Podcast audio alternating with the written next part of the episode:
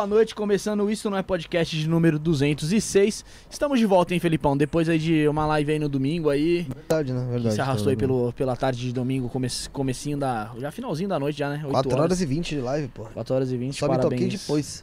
Parabéns a todos aí, obrigado a todos que acompanharam também, ajudaram de qualquer forma. Boa noite ao Rafael. Boa, bo- boa noite. Tamo aí, Bruno. Boa noite ao Felipe novamente. Ah, oi. Boa noite, Maicão, que tá aqui com a gente. A todos que acompanham a gente, todos que, que fazem parte do canal, Josiel, William, todo mundo aí, beleza? Antes de desejar uma boa noite ao nosso convidado e as boas-vindas, vou falar dos nossos colaboradores, correto, Pode Felipe? falar, Bruneca. Hoje eu tô falando bem calminho. Tô percebendo, graças calminho a bom hoje eu tô Deus. tranquilo. Hoje eu tô tranquilo. Tem que estar mesmo. Tem que tá, tem que, tá, tem É, que respirar. eu- Maracujá. Pra ninguém perceber aí o seu, seu nível de. Des- Descontentamento. Tô brincando, vamos lá. Pra primeiramente falar aqui dos estúdios da Rede Líder, você que está procurando um espaço aqui no centro de São Paulo com a melhor localização, isso eu te garanto, é a melhor lo- localização de estúdio de podcast. É aqui nos estúdios da Rede Líder. Isso. Como que faz pra alugar? Entra no Instagram, arroba rede.líder. Você, com certeza você vai falar com o Felipe Qué das Torres. Ele vai te passar os dias, horários, valores que tem, como que faz pra você fazer seu programa. Seja ele gravado ou ao vivo, correto, Felipe? É isso mesmo, Bruneca. Gravado ao vivo, não interessa como, não interessa qual programa. Aqui com certeza você tem o melhor valor e a melhor localização. E você tem quem também? Maicon. Maicon, melhor operador ali de câmeras aqui da cidade de São Paulo, o Maicon, beleza? Vai usar Michael. o Marcão. Então entra lá no Instagram, arroba rede.líder. Temos também a Biovida Saúde. Agora lá no bairro do Pari tá tendo um surto de meningite, Felipe. Que é isso. Perigoso. Eu já me vacinei. Você já se vacinou? Lógico. também. Também já me vacinei, já dei o bracinho lá. Tomei a picada de agulha e já estou vacinado, em- mas eu tenho plano da, eu tenho plano de saúde. O meu plano de saúde é Biovida. E o seu? Minha Biovida Saúde, melhor do Brasil. Melhor do Brasil é a Biovida promovendo a saúde e prevenindo. Você, Temos também a rede trevo de estacionamento. Neste momento, é neste momento de pandemia não, né? Neste momento que você vem na cidade de São Paulo, você vê lá no Braz, mano, principalmente no Braz, você vai lá, você é assaltado, entendeu, meu? Nossa, não vai deixar seu carro na rua, correto? Não, deixou na rua, pediu pra dançar. Tem uma rua ali no Braz ali, meu, que você deixa seu carro lá, você não, quando você volta, o carro tá sem bateria, sem step, sem chave de roda e sem o Que é isso, é o pátio? Da, da, do- da Detran? Não, é somente, é somente uma rua no, no bairro do Pari. Ah, tá. E tem, um, e tem uma rede de trevo de estacionamento lá. Então o pessoal que não coloca corre esse risco. Rede de trevo são mais de 150 pontos em toda a cidade de São Paulo, correto? 450 mil clientes, né, Bruno? 450 mil clientes mensalmente. Isso aí. Pode ser 450 mil clientes mais um se Que é você, você. colocar seu carro lá. É, ou pode ser você mais um boletim de ocorrência na delegacia, você escolhe. Ou Você escolhe. Qual né? estatística você quer entrar, né? Verdade. Rede de trevo tem sempre uma pertinho dele. Você- Você. E pra finalizar, temos a Los Gringos Barbearia. Você que quer dar um tapinha no visual, fazer a barba, massagem, esfoliar a pele, eles fazem sobrancelha, Sobrancelha. fazem, fazem design lá. Faz design de sobrancelha, cara. Faz tudo. Quer tomar um Faz café? rena. Oi? Quer tomar café? Tem Quero. café? Tem sinuca? Tem sinuca. Fliperama? Fliperama, ela joga Street Fighter. Tem autógrafo do Dudu do Vigor? Tem autógrafo do, do Vigor e tem uma coisa que eu tenho certeza que o nosso convidado deve gostar. O quê? Itubaína Retro, gosta? Não. Mas tem Tubaína Retrô. Não gosta de Itubaína? Não, Acho uma porcaria mesmo? não, não tomo. Não toma refrigerante Não nenhum? Não. Ah, então. Mas nunca, então... nunca tomei. Tá, vamos lá. É, tenho certeza que tem uma coisa que o nosso convidado deve gostar. O quê? Água. Tem. Porra, aí tem, lá, tem na Los Gringos Barbearia. Rua Joaquim Carlos, número 1380, no bairro do Paris, Zona Ali. Norte de São Paulo. Isso aí, Bruno. Vai lá, a- deseja as boas-vindas ao nosso convidado aí. É, seja muito bem-vindo, Christian Costa, psicólogo é, criminal forense, como eu posso dizer, criminólogo também? Psicólogo criminal. Ah, o meu objetivo de vida sempre foi entender questões relacionadas ao comportamento criminal, à dinâmica criminal e ao modus operandi criminal. Na, ver- na verdade, isso perpassa pelo universo do mal. Então, se eu fosse resumir minha trajetória de 21 anos fazendo isso, é alguém que decidiu estudar e entender o mal. Ô, Christian, tendo em vista então toda essa sua trajetória, o tempo que você estuda isso, pode-se dizer que o criminoso, pessoa, aquela pessoa que comete um crime que choca, não só também às vezes que choca, mas ele dá indícios, geralmente, que pode cometer um crime? Ótima pergunta. É, quando você avalia uma pessoa que comete crimes, eu trabalhei 15 anos dentro do ambiente penitenciário e todo histórico de crime tem uma motivação. Todo crime tem uma motivação. É, muitas pessoas correlacionam o crime com a doença mental. Isso não é uma verdade. Essa é quase um mito. Com que tipo de doença mental, mais ou menos, assim? É, principalmente psicoses, alucinações, delírios, tipo de- esquizofrenia, eh, alterações da ciência percepção, do pensamento, cisão com a realidade, típica de esquizofrênicos, mas não apenas esquizofrênicos, a das psicoses de maneira geral. Então, nos últimos 150 anos, eh, se associou, isso começou lá com Esquirol, muito tempo atrás, na França, essa correlação da doença mental com o comportamento criminoso. Uhum. Então, hoje sabemos que isso não é verdade. A minoria, hoje temos uma média de 900, um pouco mais de 900 mil presos no Brasil. Nem 3% deles são doentes mentais, inimputáveis, eh, que receberam medida de segurança. Então, não há essa correlação. Mas você falou de sinais. Uhum. É, nós temos sinais. Algumas pessoas dão sinais. Por exemplo, em crimes passionais, você vai observar é, um exemplo clássico de uma relação, é, uma relação entre um homem e uma mulher.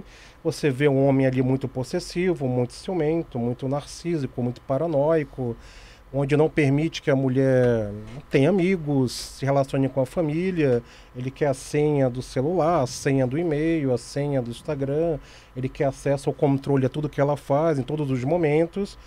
E essa pessoa começa, no primeiro momento, parece que está tudo bem, ela consegue, começa a ceder a esse assédio moral, que na verdade é um grande assédio moral também. Depois ela começa a resistir, começa a falar com amigos, com familiares que dão é, conselhos, olha, fica atenta, é um comportamento esquisito dessa pessoa, é autoritário, inadequado. Essa pessoa começa né, a se manifestar que não vai fazer isso, e aí começa as etapas, a evolução da violência. Então, primeiro com comportamento, depois com agressão verbal, depois com agressão física. Normalmente, se as mulheres terminam a relação, já são sinais. Você Sim. perguntou de sinais. São sinais. E, depois de terminar a relação, que essa pessoa tenta reconstruir a vida dela, é quando há o feminicídio. Esses caras não aceitam perder. Então, o feminicídio no Brasil, essa última semana, impressionante. No- Impressionante, todo dia saindo casos de feminicídios. Foram vários casos, foram mais de 11 casos em menos de uma semana aqui no. Brasil. Casos de repercussão, com requinte de crueldade. Eh, as mulheres são massacradas, humilhadas, mortas, eh, não agora, desde sempre. E nós temos que mudar uma questão cultural, de percepção de consciência social, é principalmente o homem. né? Nós, homens, temos que mudar a nossa percepção daquilo, da valorização, do respeito, né? de qualificar a mulher aquilo que ela é, que ela merece ser. Então, nós temos mães, eh, filhas, irmãs, avós, eh, colegas de trabalho, nós somos cercados de mulheres, ainda bem, por isso que há um equilíbrio no mundo, porque há muitas mulheres no mundo, isso cria um equilíbrio. Se fosse só nós homens, homens Acho que elas já são já até tinha- maioria no Brasil, né? Sim, a gente já tinha destruído tudo, esse mundo Já tá todo. todo mundo extinto. já. Sim, já estava. E Não teria mais mundo. Não teria. E eu digo pelas questões comportamentais, não só de reprodução. Então, nós temos que entender eh, e valorizar. E nós, no campo da criminologia, da psicologia criminal, da psiquiatria forense, entender cada vez mais as motivações que levam esses homens a cometer esses crimes bárbaros para pensar em profilaxia, para pensar em prevenção. Então, em que momento que eu chego nesse homem? Quando ele tem 5 anos de idade, 10 anos, 15 anos, no colégio, na adolescência, em que momento eu preciso educar moralmente essa pessoa? Ou nos educarmos moralmente? E a grande questão do mal, do crime e da violência é um erro de cálculo moral. O que, que é a moral? É como eu decido viver a minha vida. O que é certo e errado. O processo decisório, em que momento, você me perguntou, quais os sinais do crime? Em que momento que alguém decide fazer um crime? Ninguém acorda. Hoje eu vou matar, hoje eu vou estuprar, hoje eu vou roubar. As pessoas têm que entender que o comportamento criminal ele tem, ele é muito complexo. Ele não é simplesmente porque tu usou droga, tu bebeu, ou porque tu não teve dinheiro no final do mês, ou porque tu vem de uma família desestruturada, ou porque tu foi traumatizado na infância, ou porque tem uma genética específica, uma predisposição, ou porque tu tem um quadro psicótico, de É transtorno de personalidade. de É fatores, um né? conjunto da obra. O comportamento criminal é um conjunto da obra. E mais ainda, a questão da violência. Nós vivemos um dos países mais violentos do mundo. Sim. E é um país que tem pouco estudo sobre a violência, pouco estudo sobre a criminalidade. Nós não temos banco de dados interligados nas polícias com relação ao modus operandi e comportamento.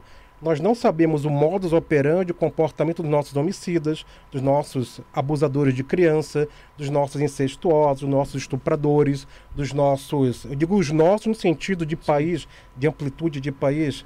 Eh, dos nossos traficantes, um, um dos principais corredores de droga no mundo é o Brasil, e nós não temos dados comportamentais desses caras. São quase um milhão de presos, mais de 900 mil. Diga-se de passagem, o Brasil não tem a maior população carcerária do mundo. Os Estados Unidos são mais de 2 milhões, por exemplo. Nós temos 930, 40 mil, últimos dados do DEPEN. E nós não temos estudos. Né? Poucas universidades se debruçam sobre o estudo de agressores. Temos muita gente boa no Brasil, muitos profissionais de altíssima qualidade, mesmo na polícia, no meio acadêmico, tem gente muito boa trabalhando nesse momento, e ainda bem que nós os temos, mas nós não temos bancos de dados estatísticos de modus operandi comportamental. No momento que eu entendo uma área geográfica, por que, que ele escolheu aquela vítima, aquele horário, aquele momento, como é que ele se aproximou, quais as estratégias, a tomada de decisão, que é o modus operandi, Você precisa fazer uma prevenção. isso eu consigo pensar em prevenção. Eu consigo entender o que levou essa pessoa a agir daquela maneira. É, você vê, por exemplo, falamos do feminicídio, mas aumentou também o número de jovens atacando escolas. Sim. Crimes bastante. sexuais, mais de 150 mil casos por ano no Brasil.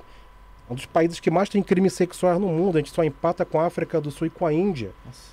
É, então isso é um absurdo. Nesse exato momento tem uma mulher e uma criança sendo abusada sexualmente, quando a gente fala aqui. Então nós temos que pensar a prevenção. Sim. É, é, é como você falou, Christian, é uma questão cultural enraizada muito grande, né? Eu acredito que as próximas gerações tendem a melhorar, mas é muito gradativo isso, né? É, é a tendência, eu acho que tende a ser um pouco melhor. A, a, a, os pequenos que estão nascendo agora, eu acho que a mentalidade tende a ser um, um pouco diferente quanto a isso aí, né? O que, que você acha? Eu, eu, eu não... Como é que eu poderia te responder? Eu não sou tão otimista. Porque nós temos uma carga de memória filogenética, ontogenética, memória ancestral. Se você olhar um crime, por exemplo, de feminicídio, de estupro, um crime em série, esse crime não é fruto de uma sociedade moderna. Se você olhar há 50 anos atrás, você vai ver crimes assim. Se você olhar 100 anos, haverá crimes assim. Se olhar 200 anos, haverá. Há 500 anos, há mil anos, há 2 mil anos, há 5 mil anos, há 10 mil anos, você vai encontrar a mesma modalidade de crime. A sociedade se repete, né? Exato, os comportamentos se repetem. A personalidade é produto e resultado da repetição de comportamentos, nossas crenças e esquemas mentais. Então, uh, esperamos que o futuro melhore? Claro. Mas a nossa espécie é uma espécie muito violenta. Nós Sim. somos muito violentos. Som, Adaptativamente. Somos. Né? somos. É, mas eu acho que, por exemplo, é, antes era muito comum é, um pai, por exemplo, que tinha um casal de filhos, ele apoiar o filho a ir lá e, e pegar todas as meninas e até a cometer abusos mesmo. E a filha, ele. Santificar. E a, a filha observar aquilo, né? E às vezes até com aquele exemplo que ela tá vendo, ela ela ela saber que aquilo tá errado e se inibir, né? Ficar quieta, observando aquela situação. Eu acho que e, e, e aí enraizava aquilo na mente dela ali, né? Ela observando que tá errado, mas ela vendo que o pai apoiava o filho vendo aquilo, eu acho que a tendência pode ser gradativamente de uma melhor. Não sei se, se isso pode, vai, ser, vai poder ser observado na nossa geração, né? É. Mas eu acho que a tendência ali pode ser que seja. O desejo, o desejo que sim, sempre mas os dados, os números são alarmantes e muito ah, preocupantes. Não. Ah, alguma atitude é extremamente preocupante. Quando a gente começa uma, um projeto de prevenção e de conscientização, automaticamente a gente também tem ali um, um aumento do número de casos, porque as pessoas se conscientizando que aquilo está errado, começa a denunciar também. Se, se abre, né? Mais... Demasiadamente. Demasiadamente não, mas de forma mais, mais firme. E acho muito engraçado quando as pessoas falam que, ai, nossa, como hoje está ruim, como hoje está tá, tá terrível. É, foi como você disse, a gente já tem isso aqui há milhares de anos acontecendo, só que com a globalização, com a informação chegando a todos, a gente consegue ter mais é, acesso. Igual fala, bem que dizia a Bíblia que os filhos iam matar os pais. Isso já acontece, anos, há, há, muito tempo. Irmão matando irmão, não sei o que, tem Caim Abel, porra, lá na Bíblia mesmo já fala disso. Mas assim. É que é que hoje é, é muito mais divulgado, né? Pô? Não, sim, é por conta da informação. Só que eu acho que o, um dos princípios, não sei, posso estar errado, o senhor como psicólogo vai conseguir elucidar de uma forma mais, mais firme. É, é principalmente mulheres e homens é, que crescem em um ambiente com brigas, agressões dentro de casa é, e vivem é, exclusivamente nesse ambiente, assim, sem muito acesso, vamos supor, à casa de outros parentes, à casa de amigos onde se, onde se vê que aquilo não é comum, tendem a se tornar também pessoas agressivas, pessoas que vão cometer aqueles mesmos delitos, aqueles mesmos atos, né? Ou pessoas que vão dedicar vida uh, a enfrentar isso, também, a combater é. isso. Então tem, tem os dois caminhos. Tem, a, tem os dois gumes. É. As relações traumáticas, você crescer no ambiente de violência, você aprende, a criança é uma esponja, ela está absorvendo comportamentos que estão ao redor dela. Então, se ela percebe que a estratégia do pai, da mãe é a violência, do tio, do irmão mais velho, do avô, da avó, das pessoas que deveriam dar o bom exemplo, ele aprende, não. É, se a pessoa ouve não, se a pessoa é frustrada, se a pessoa é magoada, se a pessoa é confrontada, ela reage com agressão, com violência. Eu estou aprendendo isso. Então são os repertórios de repetição comportamental que ela absorve. E aquilo ali vira uma crença para ela. Ela pode, depois, na, no restante da infância, adolescência, aprender outros pa padrões, ter outros exemplos, é, esporte, estar tá na igreja, ter, conviver com pessoas mais saudáveis, ou ela pode continuar tendo como exemplo comportamentos inadequados, delinquentes e comportamentos disfuncionais obviamente ela vai reproduzir aquilo. Não é uma regra, Não. mas é uma chance, é um gatilho muito maior do que aquele que vive longe de um ambiente como esse. Ó, tem, é, Vai lá, Bruno. Você vê muito. Antigamente, é, voltando naquilo que você falou, que já vem. Acontece crimes desde a época. anos atrás. Desde que o mundo é Cê- mundo. cê- é, desde que o mundo é mundo. Você vê basicamente que os nossos, vai, avós, tataravós, como era antigamente. Tipo, meus pais vi- vieram lá de Pernambuco. Era normal, tá ligado? Meu avô ali, na relação com a minha avó, minha avó só cuidar das- dos filhos, cuidar da casa e meu avô ir trabalhar. Tipo, ela não podia sair, não podia fazer uma faculdade. Aí veio meu pai e minha mãe, já, já teve uma evolução. Minha mãe já era uma mulher já que já foi pra trabalhar, não era uma mulher que ficava presa. E através da educação, através da escola, eu aprendi que a mulher, ela, ela tem, ela tem direito à faculdade, ela tem direito a trabalhar, ela não, é, não foi feita só pra ficar ali dentro de casa pra te servir, tá ligado? Exato. Mas isso, isso é realmente a evolução que vai nos trazendo isso. Mas ainda existe, logicamente, aquela pessoa que é criada em cima dessa cabeça, Aham. que passa essa educação pro filho, que vai passar pro filho. E a gente sempre vai ter, lógico, vamos, vamos, a gente vai mitigando isso. Mas a gente vai continuar tendo, né? Não, não, não, é, não tem como, como fugir. É... Christian, de- em uma criança, dá pra se perceber também alguns comportamentos que tendem a. que, que é bom o, o pai ou a mãe ficar em alerta que aquela criança pode se tornar ali um criminoso ou pode ter alguma tendência sociopata ou psicopata mesmo, ou isso realmente só é visto já mais numa fase ali da, da puberdade pra cima. O diagnóstico, o psicodiagnóstico de psicopata, é o termo mais correto, correto para usarmos em pesquisa, inclusive, é a psicopatia. Você só pode dar a partir dos 18 anos de idade. Qualquer transtorno da personalidade só pode ser diagnosticado a partir dos 18 anos. É, antes disso, você vê, por exemplo, um adolescente de 13, 14, 15 anos que comete um crime cruel, natureza sádica, seja um crime sexual, seja um latrocínio, seja um homicídio, seja um crime em série, etc. É, normalmente, na perícia, na avaliação, tanto psiquiátrica quanto psicológica, é, quando solicitada pelo judiciário, nós trabalhamos com transtorno de conduta. E o transtorno de conduta pode ser observado desde a tenra infância. Você vai ver ali crianças com 6, 7, 8, 9, 10 anos que já manifestam comportamento de crueldade com animais, Sim. com outras crianças, de enfrentamento dos pais, de não cumprir normas, não aceitar normas, serem oposicionistas às regras, no ambiente escolar ser os grandes causadores de bullying, assim vai. Então, é, comportamentos opositores, comportamentos velados de transtorno de conduta, é, é um, é um grito de socorro também, não apenas, mas também.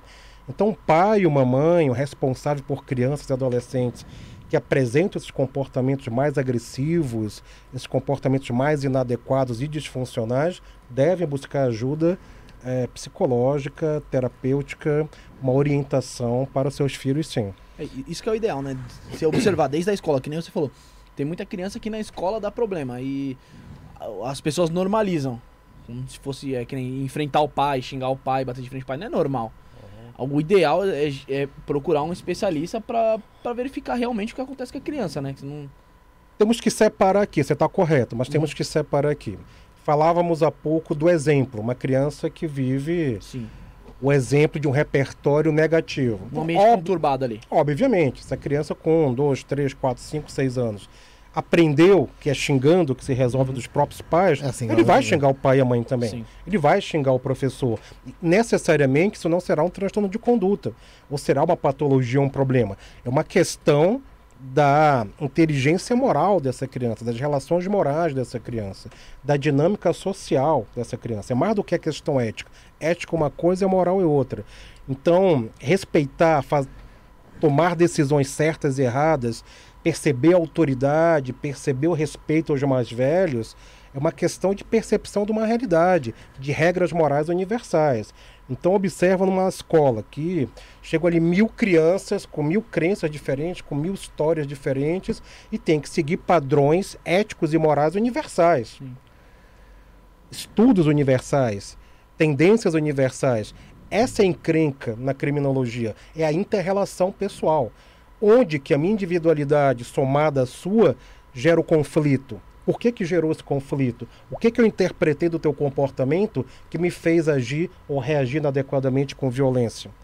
Então, isso tudo é estudado pela filosofia, pela teologia, há, há mais de mil anos.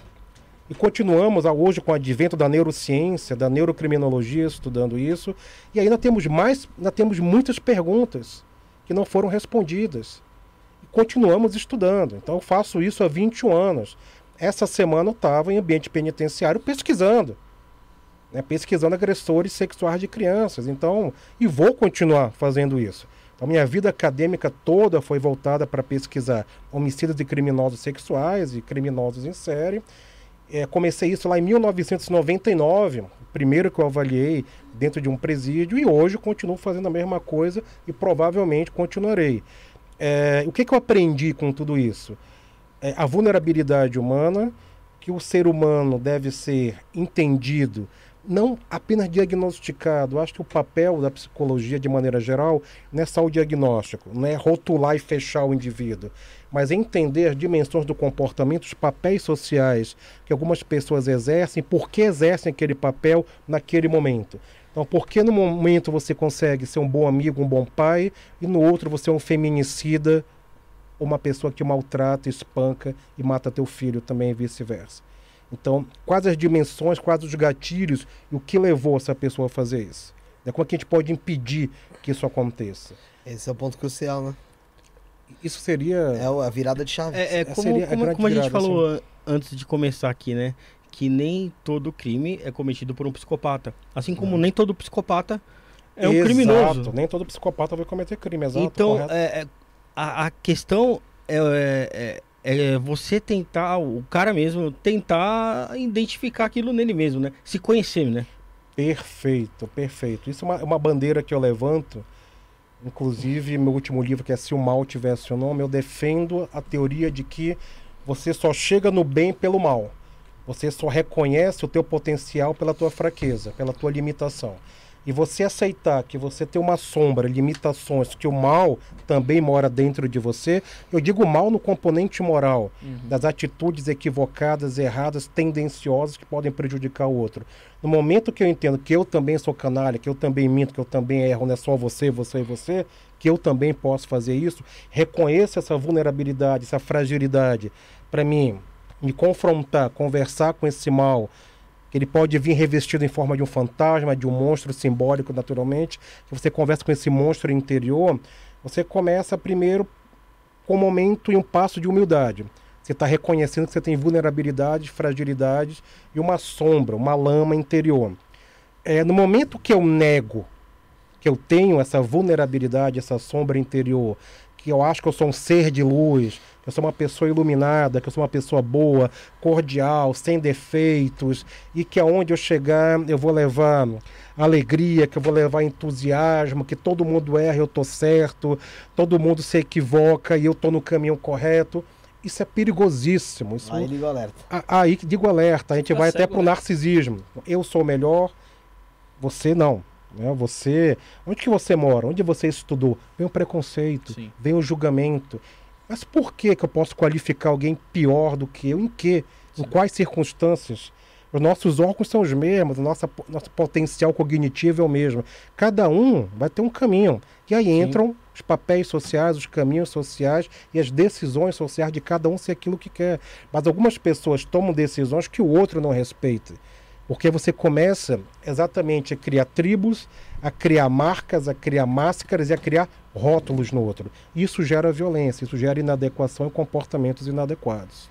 Entendi. É, Christian, é, quer fazer? Pode falar, Bruno. Vai lá, Rafael. Christian, Eu faço. é uma pergunta aqui. Um pedófilo é um doente? O transtorno pedofílico está nos manuais de transtornos mentais. É, a minha pesquisa atual, estou avaliando abusadores de criança. É, e uma das conclusões, né, não só eu, outros pesquisadores já chegaram, é que a minoria dos abusadores de criança são pedófilos. A minoria, não é a maioria. Ou seja, a ampla maioria daquelas, daqueles caras, mulheres também, que abusam sexualmente de crianças e adolescentes, não tem um transtorno pedofílico. Né? O que, que eles são, o que, que eles têm? Eles são doentes? Entendo que não.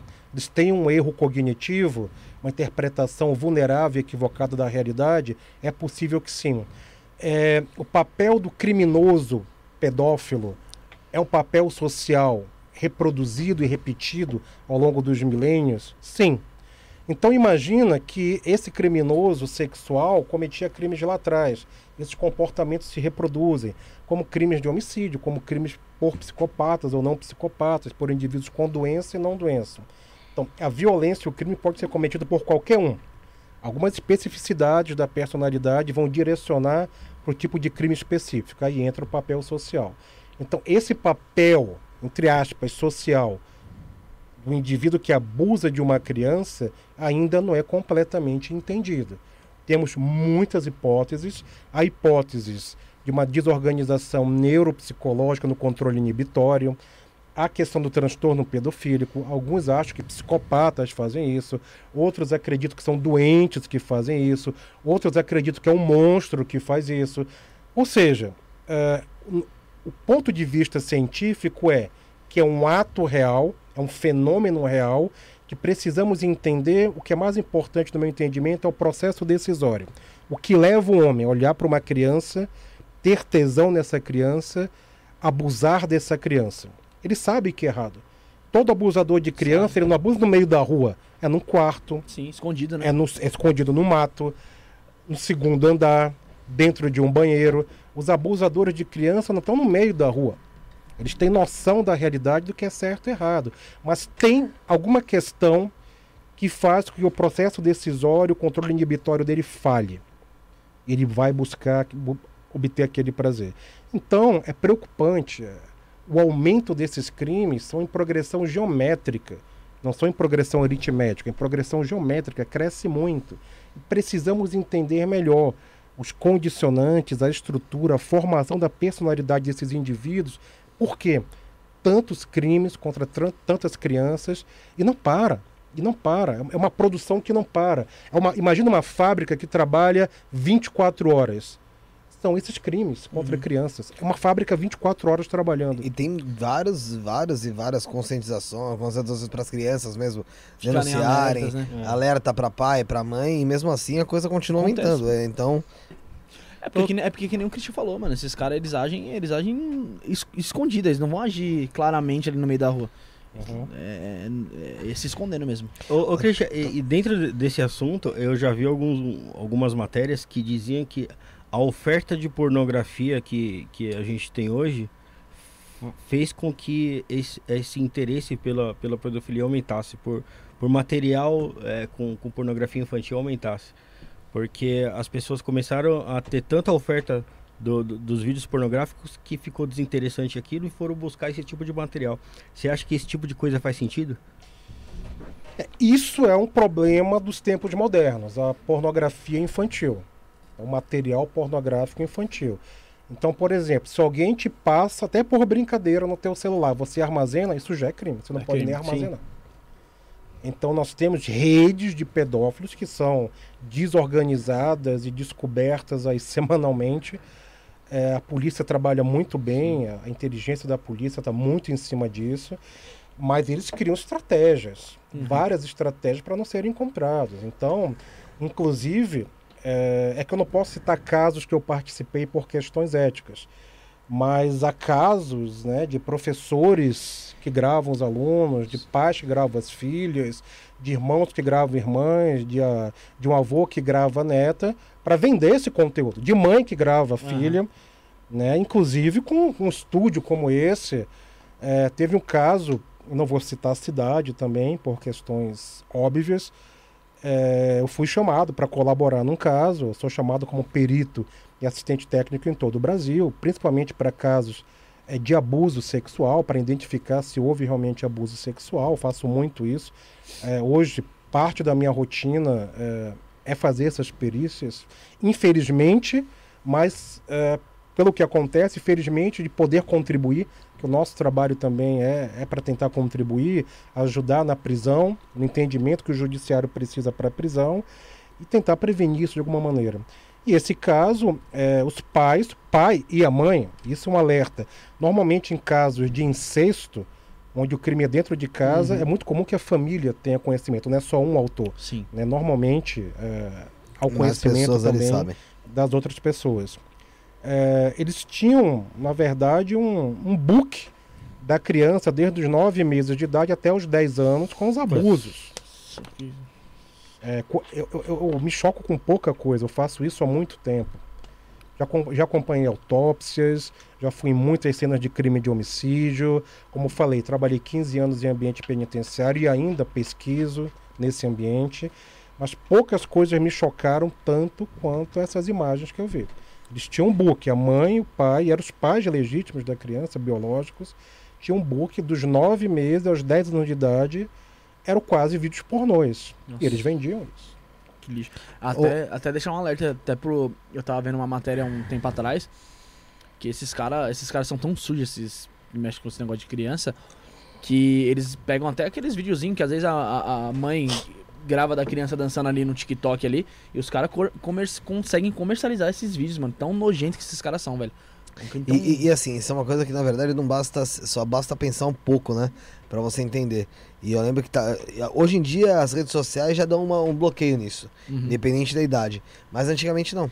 Orkut, Facebook, antigamente não tinha isso. Eu lembro uma vez, uma pessoa tava no meu Face, ela postou uma foto do filho tomando banho numa banheira. E eu falei, escrevi me vi pra ela, apaga isso aí, cara. Porque tem gente assim, assim, assado. Ainda me mandou a merda, você acredita?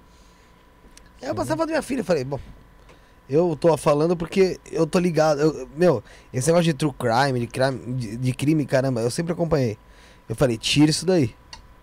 Quer tirar? E, ô, ô e como que tratar um. Como que. Como se tratar um cara desse? Qual que é a. Qual que é a pena? Porque um cara desse, geralmente você vê muitos casos na televisão. O cara ele cometeu um abuso ali. É que nem você falou lá no começo, não se tem um banco de dados. Ele cometeu um abuso, pegou, vai lá, não sei quantos anos de pena, vai, vamos chutar 10 anos de pena. Pagou, saiu, ele mudou daquela cidade lá do interiorzinho, veio pra uma outra cidade aqui no interior de São Paulo.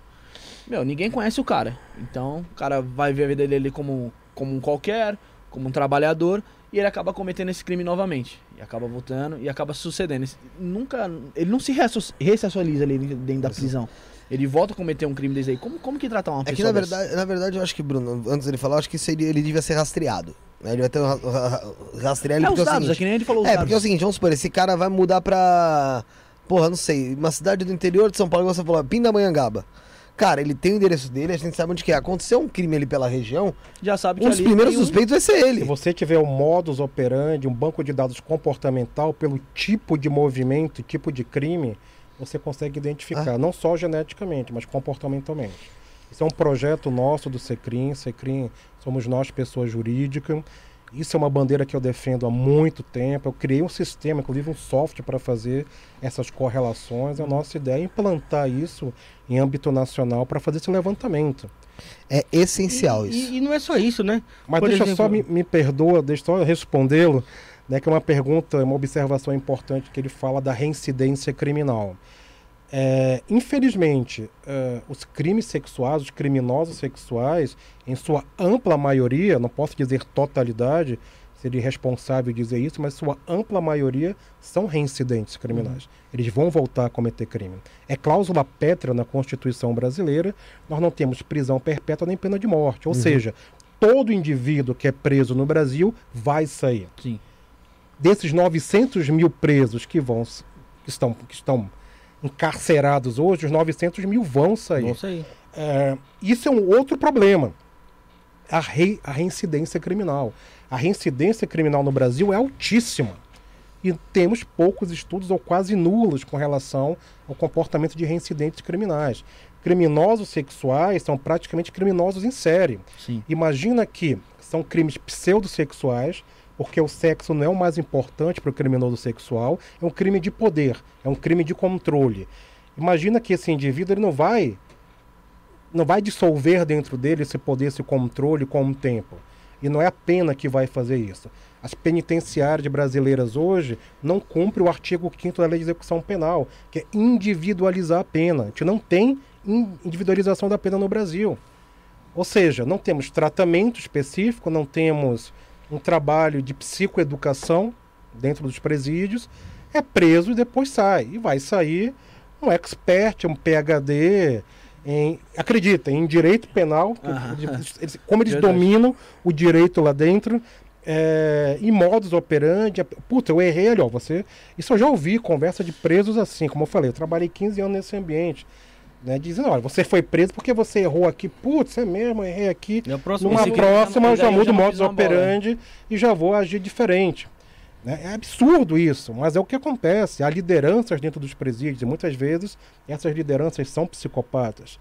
Ah, então é um grande problema. Então você tocou num ponto importantíssimo que é o fenômeno da reincidência criminal. A gente tem que estar muito atento a isso. É, porque, porque se vê muito desse pessoal que, que, é, que é reincidente, que eles pegaram a pena ali, cumpriram um terço da pena, o que foi, e. Ah, mas ele teve um bom comportamento na cadeia. Obviamente que ele vai ter um bom comportamento na cadeia. Não tem Teve criança um- lá pra ele. Eu li isso hoje, ontem hoje, não vou lembrar. Ah, ele matou, um rapaz matou a, a mulher. É, ele deu, sei lá, mais de 30 tiros nela. E ele já tinha mais de 40 passagens. Mais de 40 passagens. Pra mim. 40 brincadeira. passagens, né? Na- Por que, que esse cara é que esse tava cara- na rua? Exato. Por que, que ele tá na rua? Então a gente tem que se questionar. Ah, eu o já- que, que a já- gente tá fazendo de É, errado? porque- É, então, Eu já não sei como é, que. eu não esse- sei porque que ele tá respirando. É, é esse, é, esse, é esse o questionamento que eu, que eu tenho. É a tipo assim, tem, tem que se mudar a Constituição, tem que se mudar a Constituição, tem, É. que, tem, tem que dar o direito da pessoa se resso- ressocializar, a pessoa ser uma pessoa melhor? Tem. Só que, meu, não tem como a gente aceitar isso da goela abaixo. Tipo assim, um cara que matou uma mulher com 40 tiros, os caras falam, ah, ele vai ter um bom comportamento, ele Não, tem direito a. O cara tinha 40 passagens. Entendeu? 40 passagens. Obviamente que ele vai ter um bom 40. comportamento da Se cadeia. ele pegasse um ano por cada passagem, já, no mínimo ele teria que ficar 40 anos preso, né? Ah, mas não, é. o- o- Infelizmente. ah, i- isso aí já parte pra pra uma coisa do- de É, direito constitucional, penal, né? Constitucional, e não, é- jurídica. é coisa- e- coisa- é outra Leis que, que são é, Falhas, né? antigas demais, falhas, tem muita brecha É, dentro da né? lei. E assim, é, é- é em cima disso que ele vai trabalhar. Recentemente, até a própria Deolane Bezerra, dando uma entrevista lá pro Roberto Cabrini, que levaram os carros dela, tal, tal, tal, tal, ele perguntou pra ela, né, você advoga pro pessoal do PCC? Aquele jeito dela. Ela, eu não sei, Cabrini, já devo ter advogado, não sei o quê. Aí em um podcast ela fala, eu advogo pra bandido mesmo, eu, pego, eu vou lá na brecha da lei e tiro ele mesmo. Tá fazendo o trabalho dela, não tá? A nossa lei não é essa? Sim. Vai jogar o que na cara da mulher? Não, não tá fazendo Assim, nada. lógico, cada um tem a sua moralidade. Você vira falar, igual teve alguém Todos recentemente. têm o direito à ampla defesa ou contraditório, É. é constitucional. É, né, semana passada veio aqui um advogado criminalista, se eu não me engano foi o Dois. Clóvis que falou isso, mas que foi o Clóvis que falou que pra bandido ele não advoga. Então assim, cada um tem a sua moral, a sua ética, a sua forma de trabalhar. Mas assim, se acontece isso é porque a nossa lei permite. É, e, e o cara tem direito à defesa mesmo. Tem, tem direito. Direito legal. Sim, Todo, todos têm direito à defesa. sim, o inocente, o, o bandido de fato também tem direito a, Há um a, se defender. justo, né? É, a ser julgado, aí assim, a nossa, nas, a nossa lei, ela é essa, ela realmente, ela prende, solta, prende, solta, prende, solta, e acontece o que a gente, Tá o que que você falou agora. É, até a hora que dá uma explosão, explode algo terrível, entendeu? Ou o cara chega de fato a matar alguém, porque ou fica sempre na ameaça, sabe? Igual mulher, que- em relação ao feminicídio, pelo amor de Deus, o que tem de casos que a mulher reclama, vai, vai na delegacia, Faz faz, boletim de boletim. ocorrência, faz boletim de ocorrência, vai lá, Ah, o cara ameaça, faz boletim de né, ocorrência. Não, e no- nada. Aí fala, ó, seguinte, Rafael, você vai ficar 200 metros longe É. dela, tá? Beleza, tá bom, vou ficar. Ó, meu irmão, eu vou sentar-lhe o dedo nela e vou fugir, foda-se. Você falou o quê? Você vai ser preso porque você chegou perto dela? Não, pô, já matou, já, já cagou tudo. Entendeu? Então, assim, a gente tem muito erro, é muita. É, é uma- Mas é que, é que também não dá pra, pra prender o cara antes de É. matar também, né? Não dá pra aprender de matar, mas se o cara é reincidente em É. ficar enchendo o saco da mulher, em continuar indo lá, ameaçando, perseguindo Não, ela, tem que ter alguma coisa, alguma né? coisa tem que ser feita. Não dá só pra a polícia chegar nele e falar, não faz. Sabe? É que Não, falta, falta a, a, a- punição mais rigorosa pro cara que já fez, pra ele ver que tem uma punição, né? Ah, mas é o exemplo. É o exemplo. A gente não tem exemplo. Ele disso. já viu que o outro que fez Não, a gente hoje em dia. cumpriu um, um ano de pena e caiu Ah, fora. o exemplo que a gente tem hoje ele é negativo. Simples assim. Fala, Bruno. Abração especial pra Beatriz Calisto, que veio aqui no programa com. O Rosângela Eduardo Lianos. Isso mesmo, tá tentando lembrar. Abração pra Beatriz, mandar um Ela abraço vai- pra ela já vai vir gente. aqui também, pô. Tem que marcar Beatriz ela, Calisto, tem, tem, né? tem que marcar. É, abração pra Poliana, que ela, é, ela, ela fez uma pergunta aqui, não sei se o, o doutor Christian vai Ah, poder Antes de responder. você ler essa pergunta, Bruno, deixa eu deixar claro uma coisa. É, muita gente vai acabar perguntando depois sobre aquilo que a gente falou fora do ar. De ai, ah, Maníaco do Parque é psicopata? Ah, eu não sei o que é psicopata. O. o Christian ele é psicólogo e dentro da, da- do, do trabalho dele ele não pode ficar aí afirmando aqui publicamente se A, B, C é psicopata ou não, tá? É, a pergunta é feita e ele responde da maneira que acha, Então aí, que, que acha necessária. A Poliana perguntou sobre a morte do Henri Borel. E na visão do Christian, o que se, o que se passa na mente da Monique e do Jairinho. Difícil de, de, de saber o que se passa, né? É, primeiro, fato. eles estão sendo julgados ainda. Uhum, não sabem ainda se- Está no processo de julgamento. Então, primeiro esperar a decisão, o trâmite judicial, a conclusão do processo, para entender. Eles estão se defendendo. né? O que, que aconteceu efetivamente ali dentro. Então, então, há narrativas, há acusação, há defesa, um acusando o outro, um fala que ele fez, um fala que ela foi negligente, e acusa o pai, e acusa o padrasto, e acusa a mãe. Enfim, é, ainda está em, em trâmite, não dá para saber efetivamente o que aconteceu ali. Mas, em casos de violência contra a criança, a gente vê perfis muito inadequados, muito disfuncionais, que não tem a mínima. Isso é importante, né? Porque você é biologicamente capaz de gerar uma criança que você é emocionalmente ou psicologicamente capaz de ser um pai ou uma mãe. Uhum. Tá? Então as pessoas têm que. Para você ter um filho, eh, você tem que querer, poder e ter as condições emocionais para isso também. Porque Sim. as crianças merecem todo o carinho, toda a atenção, elas merecem o melhor. E você imagina que um adulto que agride uma criança é porque ele se frustrou, ele se irritou, ele não foi o adulto Verdade. por isso que ele agiu tão inadequadamente. Então, eh, nos estudos que nós fizemos e fazemos com relação à violência contra a criança, muitos desses agressores, seja homem ou mulher, pai ou mãe ou cuidadores, eram pessoas completamente inábeis do ponto de vista emocional para ser um cuidador. Então nós temos que também, aquilo que, aquilo que eu dizia no início sobre a questão do reconhecimento da sombra, da minha limitação. Eu sou capaz, eu, eu desejo, mas eu sou capaz de fazer o melhor que eu puder por um outro ser humano, por um outro ser humano, como uma criança principalmente. São questões, são perguntas, não há resposta correta. Né? Então, uma vez chegaram para o Freud, isso está no campo da história e do mito, que uma mãe fez uma pergunta para o Freud, é, doutor, o que, que eu devo fazer para educar corretamente meu filho? Ó, o que você fizer, você vai errar, porque haverá limitações, né? não tem como acertar completamente, porque o comportamento, o ser humano, a dinâmica humana, ela é muito complexa. Imagina que o nosso funcionamento é biológico, é social, é psicológico, se retroalimenta o tempo todo. Sim, sim. É, Teve uma outra pergunta aqui. Ô Bruno, como é que faz o pessoal mandar pergunta antes de tudo, lindo? Muito fácil. Foi da Van que você tava vendo? Tem da Van, tem da Flávia Mayumi. Então beleza, várias. então você vai ler aí. É muito fácil, basta você ser inscrito no canal. Se você não é inscrito, se inscreva. Depois de um minutinho você consegue mandar sua pergunta. Quiser ajudar o programa, está aqui em cima. Isto não é podcast arroba gmail.com a chave Pix. Ou senão você consegue mandar um super chat e consegue ajudar o programa. Correto, Fefe? É isso aí. Vamos para a pergunta da Van. Ela mandou o seguinte: existe um perfil narcisista, psicopata, etc. Ou pode ser qualquer pessoa? Eu acho que ele quer dizer em relação a criminoso. Ele acredita que a cultura de um país ajuda no feminicídio? Mas acho que, ah, vamos pegar aí. Tipo um. Países, tem países aí do mundo, machista, do assim, mundo árabe, por exemplo, que o feminicídio ele é algo tra- é tratado de forma até que se- de forma banalizada mesmo que acontece em cada esquina. Não que aqui não aconteça. É, o feminicídio é um fenômeno de todas as culturas, todas as línguas, todos os países, de todas as épocas. Classes sociais. É do ser humano, Uhum. não é de uma sociedade específica, é do ser humano. É, há perfis de psicopatas, de transtornos da personalidade narcisista que podem cometer crimes, sim. São os transtornos da personalidade. É, o indivíduo que possua um transtorno de personalidade é vulnerável, capacitado ou tem a tendência para cometer um crime em hipótese alguma.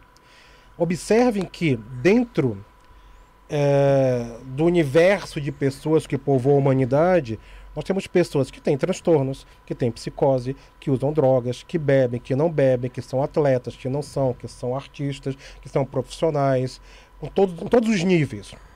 São os papéis sociais. Dentro desses papéis sociais, dentro dessa humanidade, qualquer um pode cometer crime. No entanto, aqueles que cometem de forma reincidente, com maior agressividade, com maior violência e com prazer. E aí você começa a funilar e perceber que tem comportamentos e traços equivalentes. Por isso entendemos hoje o psicopata como um fenômeno na criminologia também, como um fenômeno clínico e criminológico. Porque são indivíduos que não têm capacidade moral, que não têm afeto, que não consegue perceber o outro. O outro é um objeto para ele. É você é um objeto para um psicopata. São indivíduos que têm uma estrutura neurobiológica, neurofisiológica diferenciada, crenças específicas e um funcionamento predatório muitas vezes. Então, é um indivíduo, um grande autor chamado Robert Hare, qualifica eles, eu acho isso corretíssimo, como intraespécie. Né? Psicopatas são predadores intraespécie. Todas as espécies têm predadores, inclusive a nossa, mas a, o nosso predador é intraespécie, é da nossa própria espécie. Então são indivíduos com características muito específicas. E não são indivíduos que você vai cruzar na rua com cicatrizes, com marcas monstruosas. É qualquer um que pode ter essa característica, que pode ser esse transtorno da personalidade. A psicopatia não é uma doença mental, é um transtorno da personalidade, é uma maneira de ser, se posicionar, interpretar o mundo de forma muito única. E, Christian, a, gente até falou isso no domingo aqui, que um psicopata pode ser um cara de muito sucesso também, né? Porque pode favorecer em muitos casos aí um psicopata é muito persuasivo. O psicopata tem, tem um perfil de liderança. Um psicopata pode ser é, é, esse perfil de, de cortes que a gente vê aí, né? Esse perfil de, de, de persuasão mesmo, né? Como é que você vê, assim, no, no mercado mesmo, esse psicopata eh, liderando grupos, esse psicopata influenciando as pessoas? Vou além. É, é, você consegue, às vezes, identificar um psicopata só pela forma é, dele agir, sem você ter um contato direto com ele? é dificílimo identificar um psicopata. Porque banalizaram a palavra psicopata, né? Ah, é frio, é psicopata. Não demonstrou arrependimento, é um psicopata. Ali. É um narcisista, é psicopata. Como você falou, não tem sentimento, é um psicopata. Não. Um psicopata é um conjunto da obra. O que você está falando são de traços manipulatórios. Uma pessoa loquaz, manipuladora, controladora, pode ser um psicopata? Sim mas são comportamentos e traços não exclusivos de um psicopata. Você pode ter esse traço e não ser um psicopata. E não ter um transtorno também. E ter esse traço.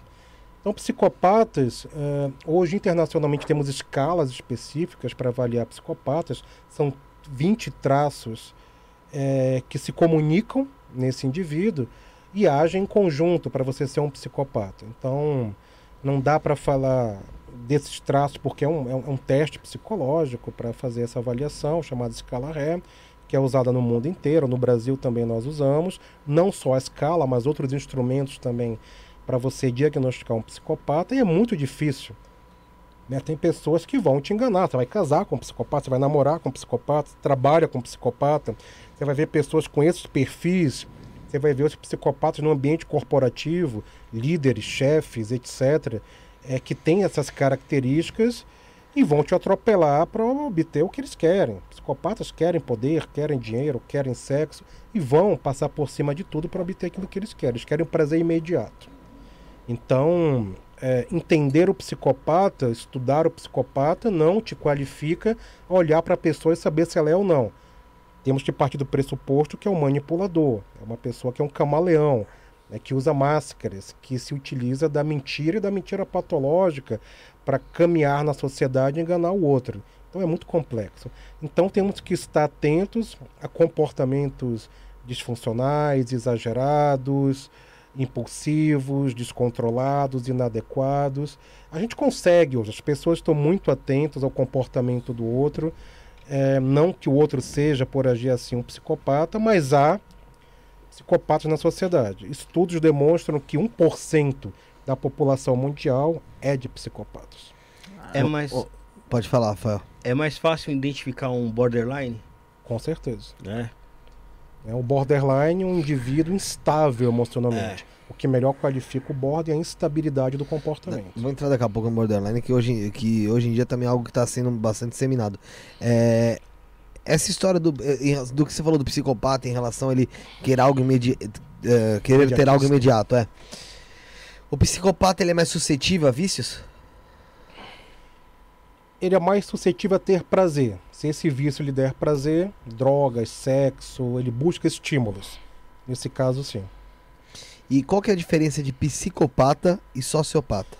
São termos que se sobrepõem. A psicopatia é um termo mais usado em pesquisa no mundo. A sociopatia, eh, nos anos 50, 60, alguns autores trabalharam com essa terminologia, correlacionando os aspectos sociais que poderiam produzir esse tipo de comportamento também. Não é errado falar, não é um absurdo, não é um, um pecado acadêmico falar sociopata, mas em termos de, de pesquisa, de comunicação internacional, é, psicopata é mais, mais usado, mais utilizado. Eu, eu achava que sociopata era mais ligado a esse negócio do poder. Mas não, então não, não são tem termos que se relação. sobrepõem. Ah, sim. Eu, já acha- eu achava já que o sociopata era tipo a série B do psicopata. Tipo, né? A psicopata é o cara Tipo, doidão, o sociopata é o cara que Abaixa, é, É um pouquinho ali, né? Tá mais ou menos. Tá tô- chegando, é. né? No- Não, não que vai se tornar, mas ele já é um sociopata. É, em relação à à psicopatia, é de fato é, é fato que nenhum psicopata sente emoção ou sentimento, alguma coisa do tipo? É verdade. Isso não é mito, isso é verdade. Não, realmente Mas não. ele finge sentir. Ele finge ter Mas finge que nível? ele- ele- Essa finge a- ao ponto dele mesmo acreditar Ao que ele nível tenha? de você acreditar. Ele não acredita em nada. Ele sabe que ele não tem. Ele é um grande ator. Mas ele consegue manipular você pra Total. você acreditar. Mas ele tem o desejo de ser também, né? Porque eu tava lendo sobre isso outro dia, né? Que ele tem o desejo de, de se sentir amado também. Aí depois ele se frustra e. Ele é um narcisista. Ele é um narcisista patológico. Então ele vai se achar mu- muito grandioso. Então ele quer as atenções e esse pseudo-amor focado para ele, sim. Mas ele não identifica a questão do amor. Ele não consegue eh, manipular dentro dele esse sentimento, né? Se eu for perguntar para cada um de vocês aqui o que é o amor, cada um vai dar uma resposta diferente. Então ele vai dar milhões de respostas. Você vai dar uma, duas, eu uma, duas, ele vai dar 30. E vai te convencer. Ele sabe o que é o amor. E não tem a mínima ideia do que é. Eita porra. É. É, fala, Bruno. Ih, Não, eu, ia- eu ia falar. Eu ia, Não eu ia falar. no- você, você chegou a comentar que aqui no Brasil não tem, não tem pena de morte, nem, nem prisão perpétua. Mas em alguns casos a gente vê que o cara cometeu um crime lá e ele tem alguns estudos, é diagnosticado com alguma coisa e ele passa a vida toda dele ali Interna... Como se Inter- fosse internado. né? internado, né? Tipo um champinha lá. É, existe hoje uma, um movimento, vou chamar de um movimento jurídico, é, que é da interdição cível. Uhum. Isso, essa é a palavra certa.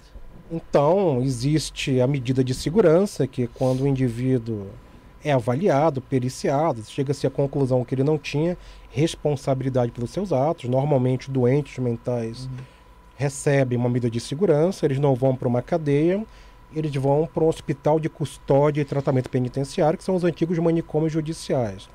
Há casos, há relatos de pessoas que morrem dentro de hospitais de custódia. Por isso há luta antimanicomial nesse setor também. É, psicopatas, criminosos em série, alguns deles, é, inclusive de algumas avaliações que eu participei, infelizmente não posso citar nomes por questões éticas, é, de avaliarmos e da justiça utilizar esses laudos para interdição civil, demonstrando que ele não tem capacidade civil de viver em sociedade. Bom, é, poderíamos resolver isso facilmente mudando as leis. né? Nós temos um Congresso para isso. Então, leis precisam ser votadas, leis precisam ser pensadas e leis precisam ser praticadas no Brasil. Com relação ao crime, crime de natureza sádica, quando esse indivíduo for um psicopata, não temos uma legislação específica para psicopatas no Brasil. né? Até porque existe uma ala de profissionais que resistem ao diagnóstico, porque dizem que rotula, te respeita a opinião dessas pessoas, mas eu penso diferente. Eu acho que temos que não, não rotular, não caçar, mas temos que entender que esses indivíduos existem. Não adianta a gente negar uma realidade e ficar enxugando gelo. Nós temos que enfrentar essa realidade técnico-científica de frente e saber o que fazer com os psicopatas. Então imagina que dentro dos presídios, 10, 15, 20% são de psicopatas. Isso é um fato científico. E nós não sabemos quem são, aonde estão, o tipo de comportamento que tem no ambiente penitenciário e vão sair. A gente não está com isso. Eu não, eu não- eu não digo que tem que mapear, Mas nós temos que ter isso é, impresso num banco de dados. Voltamos à conversa inicial, Uhum. né, para entendermos o modus operandi, inclusive de psicopatas, que são indivíduos que, quando cometem crimes, normalmente vão reincidir.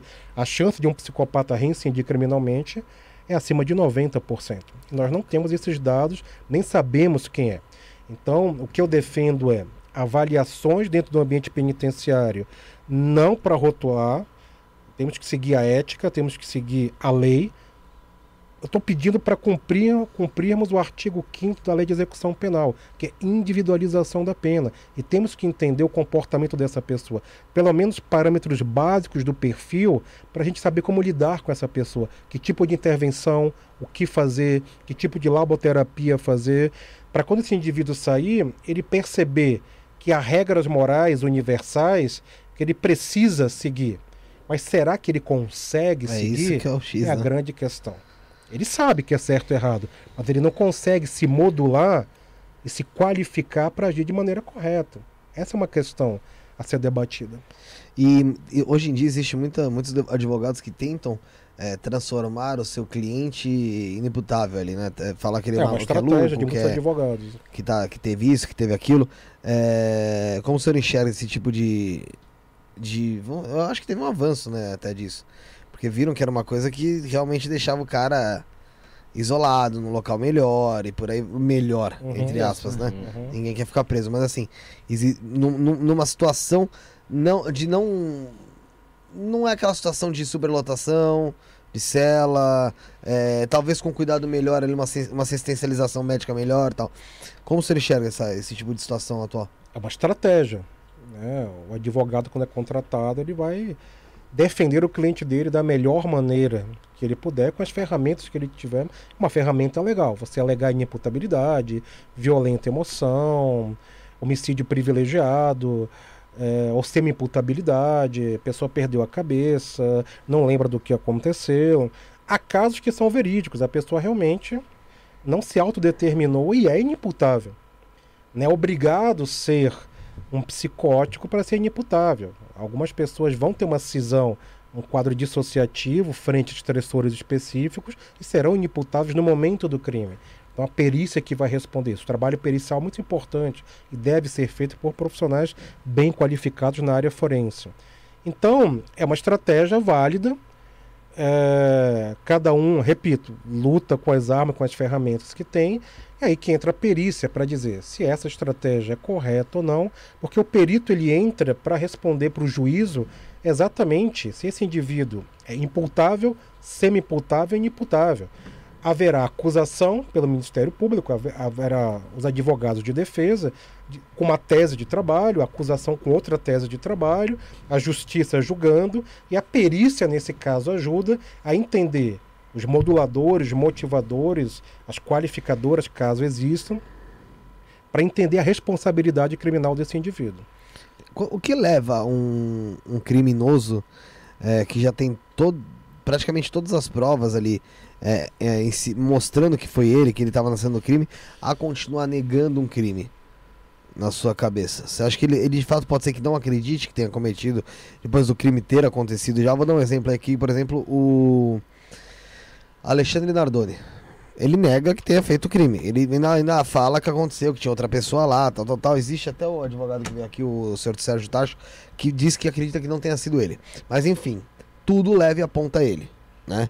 Isso é, de fato, estratégia de defesa ou existem pessoas, indivíduos que realmente cometem o crime, tudo aponta pra ele e ele realmente afirma com todos eles, ele re- acredita que não tenha sido ele. Ele começa a acreditar que não foi ele, né, vamos dizer assim.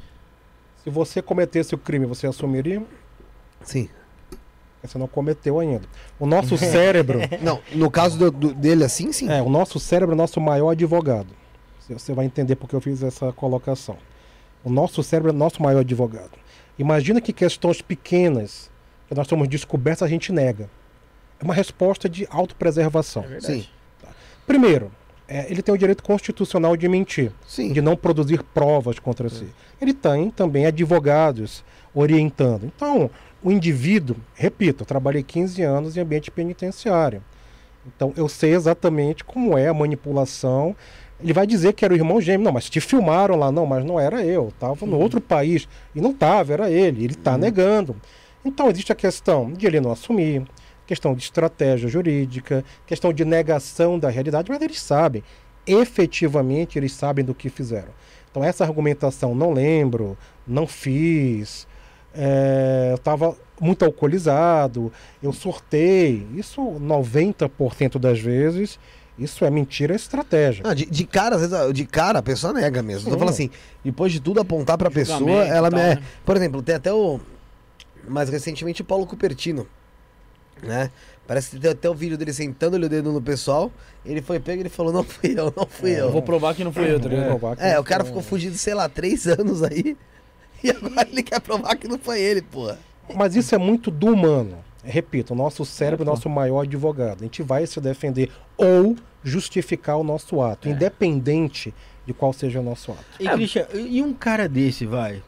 O cara é culpado, né? Só que ele conseguiu se safar ali por alguma falha de justiça ou das provas. Uma ele brecha, conseguiu né? se safar da situação. É, o cara não é um psicopata. Ele vai conseguir ter uma vida normal, sabendo que ele se safou de, Que ele de uma cometeu um situação crime, né, dessa, e, tipo, cometendo um crime? Boa Psicologicamente falando, né? Boa pergunta. Se é uma pessoa estruturalmente com as funções cognitivas preservadas, ele vai viver uma culpa absurda. né? Ele vai se punir de outra maneira. Ele vai se boicotar na vida de outra maneira. A culpa leva ao auto-boicote. Então a gente vê alguns indivíduos que agem dessa maneira. É, alguns saíram impunes, muitos, todo dia. Sim. Muitos criminosos saem impunes. E não é culpa da justiça, é o conjunto da obra É. né, da investigação, da apresentação de provas, do tipo de defesa. Eh, Nós temos uma polícia muito eficiente, uma perícia muito eficiente. A polícia vai e prende, faz o papel dela. Eh, Mas a justiça tem que se aperfeiçoar. Eu entendo que existe hoje lacunas dentro do, do processo que devem ser revistas para que erros não sejam cometidos. Como a gente falou desse caso desse rapaz, com duas dezenas de passagem, estava fora e matou uma pessoa. É óbvio que ele ia fazer isso. Então não tinha um perito, não tinha um juiz, um promotor vendo esse comportamento para ele ser Foram liberado. deixar passar. Por que, que ele progrediu de pena com esse comportamento? Fazendo tudo isso, sendo um reincidente nato. É, o problema é que. Isso, isso que. Isso, isso, isso que o Rafael comentou de o cara cometer um crime, ele se safar, conseguir se safar, conseguir se safar de alguma maneira e depois ele viver a vida dele como que ele fica. Tem um caso que estourou na mídia essas últimas semanas aí, que foi o caso da mulher lá de Genópolis lá. Sim. Que Qual? escravizou lá da, a mulher Da- da, da- mansão da- da abandonada. mansão Ah, tá, tá, tá, tá, tá, tá. escravizou a funcionária. Ela conseguiu se safar da justiça do, dos Estados, Estados Unidos, Unidos. e aí foi viver uma vida normal aqui, mas você vê que ela totalmente biluta até da cabeça, mano. É, mas é, às vezes esse pá já até era, viu? E aí só, só foi aumentando, porque a gente tem, tende a, a ir progredindo também na, na doença. Se você não tratar ela, você vai progredindo, você vai, vai piorando. Eu nunca fiquei sabendo de ninguém que tem alguma, algum tipo de doença né, psicológica, psiquiátrica, que sozinho melhorou só por. Ah, vou viver. Melhorei. Sabe? Não lembro, não, nunca ouvi falar. Então, acho que é esse caso. Ô, ô é, falando em, em beleza, lindo, vou viver. É, aqui você aqui você remete. Não nada. É, o que você falou é lindo, vou viver. Eu, eu lembrei de. Não, é a lindo. pessoa. é. É. Não entendi sério, sério. Mas vai, vai. É, aqui você remete ao, ao fenômeno que a gente viu no caso do maníaco do parque, que é um cara que é, é um serial killer contra mulheres, né? Que recebeu muito. E recebeu um monte de cartas, E tem um casou monte dentro da de fãs, cadeia. casou dentro da cadeia. Como é que você explica isso É aí? um doido, eu mando, mando ele doida. Assim não. Porra. Pois é, não só o Maníaco do Parque, todos os serial killers. É, Ted Bundy, um caso muito famoso nos Estados Unidos, Até- muitas, muitos filmes. sedutora, né? Recebia É, o- também. O, o Chico Estrela tá longe de ser, um- longe de ser um galã, né? Mas tem, tem. Quem somos nós para julgar Pra você, né, o que leva uma pessoa a se identificar e a querer. Alguns colegas pesquisadores falam na síndrome de heroína, que é aquela pessoa que quer mudar a vida do outro, Ah, quer transformar o outro. Então, tem uma série de teorias né? Mas é, as pessoas são livres, inclusive, para isso. Inclusive para seguirem criminosos, para se identificarem com eles. As pessoas são livres para isso. O também. Ulisses Campbell, quando veio aqui, falou que tem fã-clube da Suzane Richthofen. Fã-clube. Sabe, carteirinha de fã, fã número um, fã número dois, e por aí vai. É isso. Ah, te- teve um caso recente do anestesista lá que abusou da, Da fã-clube grávida. também? Das Não, teve- que abusava das pacientes. Ele abusava das Aumentou os pacientes conta- seguidores dele. Teve um, um- um aumento Não, mas exponencial aí, dos mas seguidores aí isso, dele, aí né, isso eu acho que já é comum. É, é da pessoa pra ver se vai ter alguma atualização, Ah, se mas a é, mas família é, o, mas é o mundo da internet que é muito doentio, mano. tá ligado? É, é, não sei. Enquanto isso aí. Ô, Bruno, tem uma pergunta da Beatriz Calisto. Vê aí enquanto eu vou dar um pulo lá no. Não, não, isso é, falar nisso aqui, ó. Eu falei pro, pro Adriano Binato aqui, ó. Pro Adriano Binato não, me, não me ligar, porque eu não podia atender. Ele me manda áudio pra me ouvir aqui, que eu vou arrumar um o computador aqui. disso? Manda um abraço o pra ele aqui, ó. Burrice. Manda ele pro inferno, o o Adriano Binato. É, a Beatriz Calista aqui, ó. Então faça como, faça como a, façam como a Beatriz. Se inscreva no canal que você consegue mandar sua pergunta. Quiser ajudar o programa, repito, Pix está em cima. Isso não é podcast.gmail.com. Ou se não, superchat. Do ladinho tem o, tem o sinalzinho do cifrão. Você consegue mandar o valor, sua pergunta fica em destaque. Ou se não, melhor ainda, seja membro do canal, ajude a gente aí. A Beatriz Calisto comentou o seguinte: Christian, como, como está hoje a atuação dos psicólogos e psiquiatras forenses nas instituições policiais? E qual a perspectiva você vê para o futuro? Olha, aí, aí teríamos que diferenciar o ambiente penitenciário das polícias. Nas polícias, muito pouco. Há a figura dos psicólogos na seleção de pessoal, na parte clínica, mas eu sou um defensor do psicólogo perfilador, do chamado criminal profiling, né, do analista comportamental de cena de crime, que deveria ter tanto psicólogos como psiquiatras dentro das delegacias de homicídio de cada delegacia, para ajudar eh, a entender a dinâmica dos crimes, principalmente crimes de homicídio e crimes sexuais. Então, em vários países no mundo, desde a década de 70, 80, já há a figura desses profissionais, de psicólogos e psiquiatras, eh, analistas comportamentais e na área criminal, que ajudam na resolução de crimes, que ajudam a fazer esse mapeamento e ajudam a entender esse modus operandi também, contribuindo. Nós temos projetos no Brasil, temos alguns cursos de especialização nessa área do profiling no Brasil, temos profissionais brilhantes no Brasil atuando, no Sul, no Nordeste, aqui na região Sudeste também, mas que precisam de espaço. Precisam, é, normalmente, quando nós, quando eu dou curso para a Polícia Civil, delegados, investigadores, como eles são solícitos e gentis e em dizer de isso ajudaria a gente. Sim. Isso ajudaria o nosso trabalho. Então, eu entendo que é uma questão, não sei, de ter uma lei específica para absorver esses profissionais. Temos muitos psicólogos muito bons que podem contribuir muito.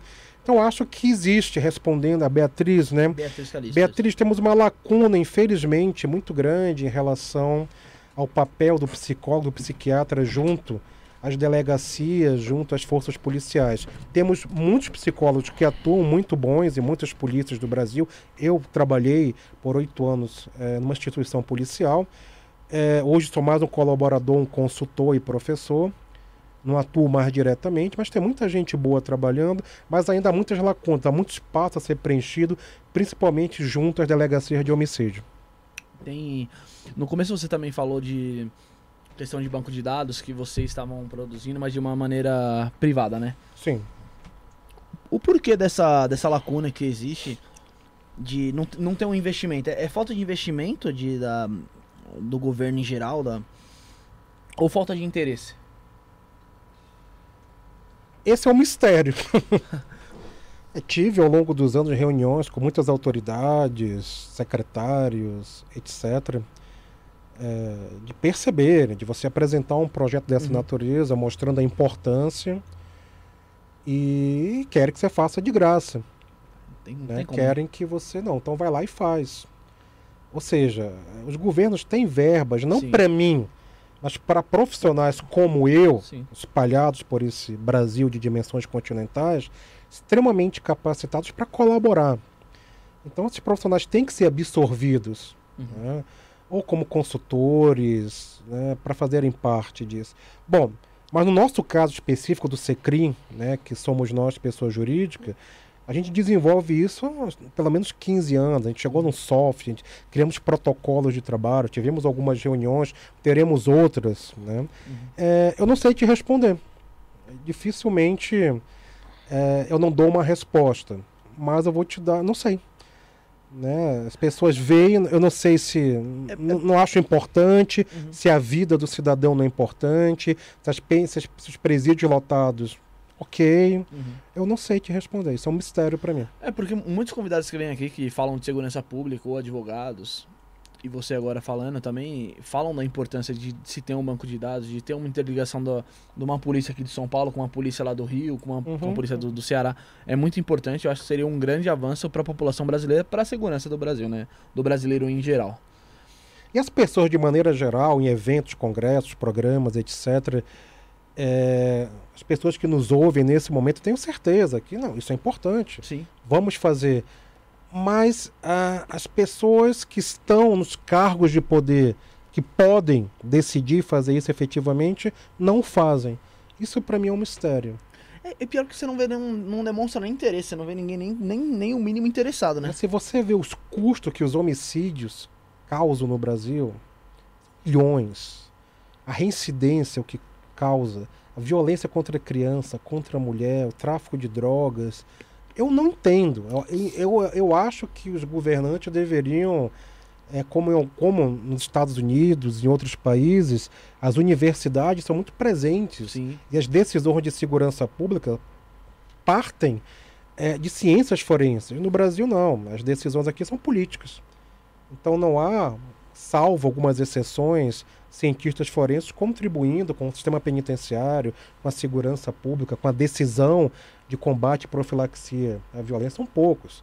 né? Tem muita gente boa que poderia estar dentro, inserido, colaborando, independente de qualquer governo. Quando eu falo governo, eu digo é, do gestor Sim. né, de uma nação, do gestor de um estado, do gestor de um município, independente de Forma quem geral, seja, né? de Todos forma eles geral. falham, né? Sim. É, ô Christian, e a gente vê que o sistema penitenciário brasileiro também é totalmente falho, né? Sim. Aquilo ali não recupera ninguém, né? Não. E uma coisa que a gente vê muito é a tal das saidinhas, né? Uhum. E faz parte do processo de ressocialização.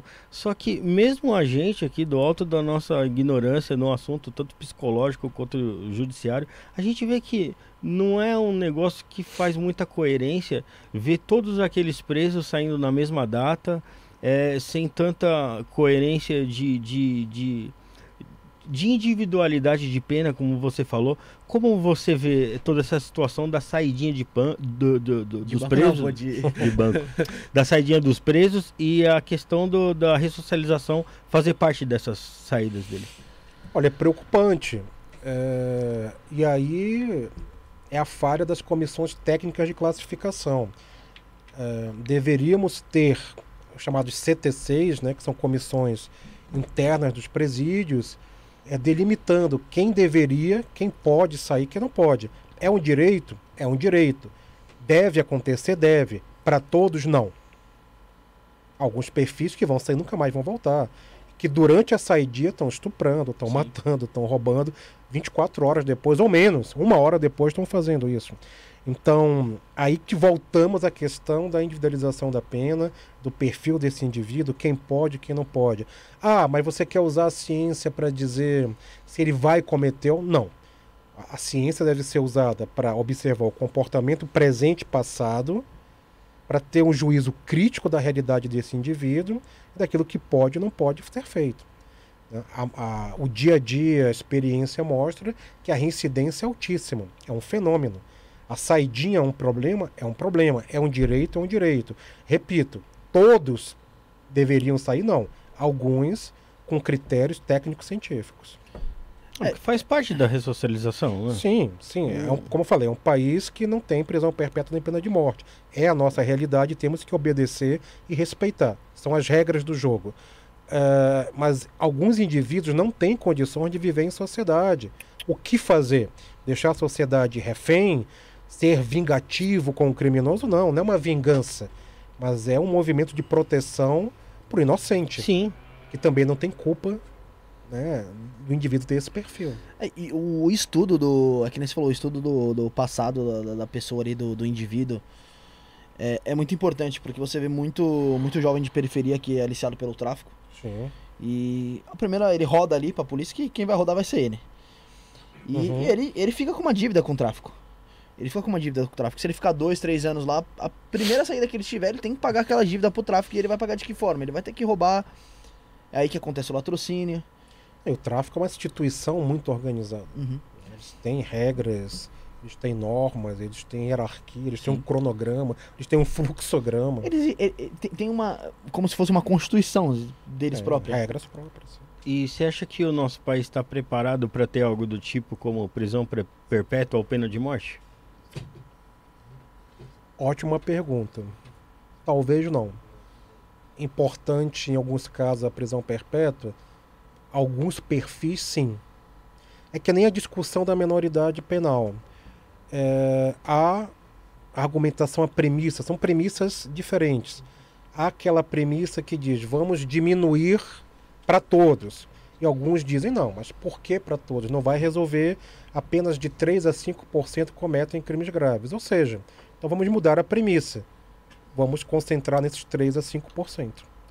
É, Vamos fazer algo diferenciado para proteger a sociedade. Então, é uma questão de premissa. A prisão perpétua vai resolver? A pena de morte vai resolver? É, se nós olharmos para a história, a pena de morte não diminuiu os homicídios e a violência em nenhuma sociedade Sim. né, mas tirou aquele indivíduo de combate do mal contra a sociedade.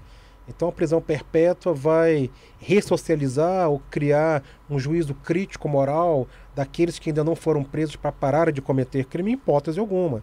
Mas pode tirar da sociedade indivíduos de altíssima periculosidade que vão matar a tua família, a tua filha, a tua mulher, o teu pai, a tua mãe, e que lá não estão fazendo isso.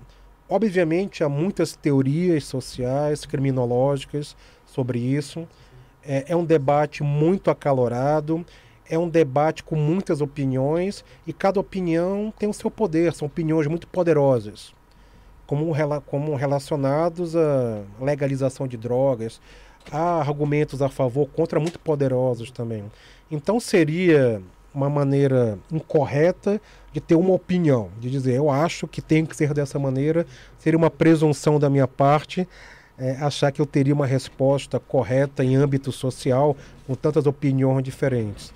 Mas eu acho que a sociedade não pode ser vítima de alguns perfis. Isso é uma crença minha. Mas você acha que o nosso judiciário tem a moralidade? Ele, ele foi construído uma moralidade para ter esse poder de decidir se alguém pode viver ou não? Difícil responder. Como é que eu vou responder sobre a estrutura emocional, cognitiva e humana né, dos membros do judiciário que podem, cometem erros, podem não cometer. Muitos erros aconteceriam? Acredito que sim. É, eu sou contra a pena de morte, eu não sou a favor da pena de morte. É, se nós conseguíssemos, pelo menos, o cumprimento dos 30 anos, pelo menos isso, é, já seria Um já avanço, seria um né? grande avanço. A- As nossas leis não são tão falhas. Se nós pelo menos cumpríssemos a risca o que deve ser cumprido, já resolveria muita coisa. Também acho. Agora lembrando, o ser humano, ele é um fenômeno em si. Preso, não preso, solto, não solto. Ele é um fenômeno em si e vai cometer atos de violência e de inadequação. Isso é do humano. Aquele que envereda para o crime e cria uma maturidade criminal vai cometer mais do que outros.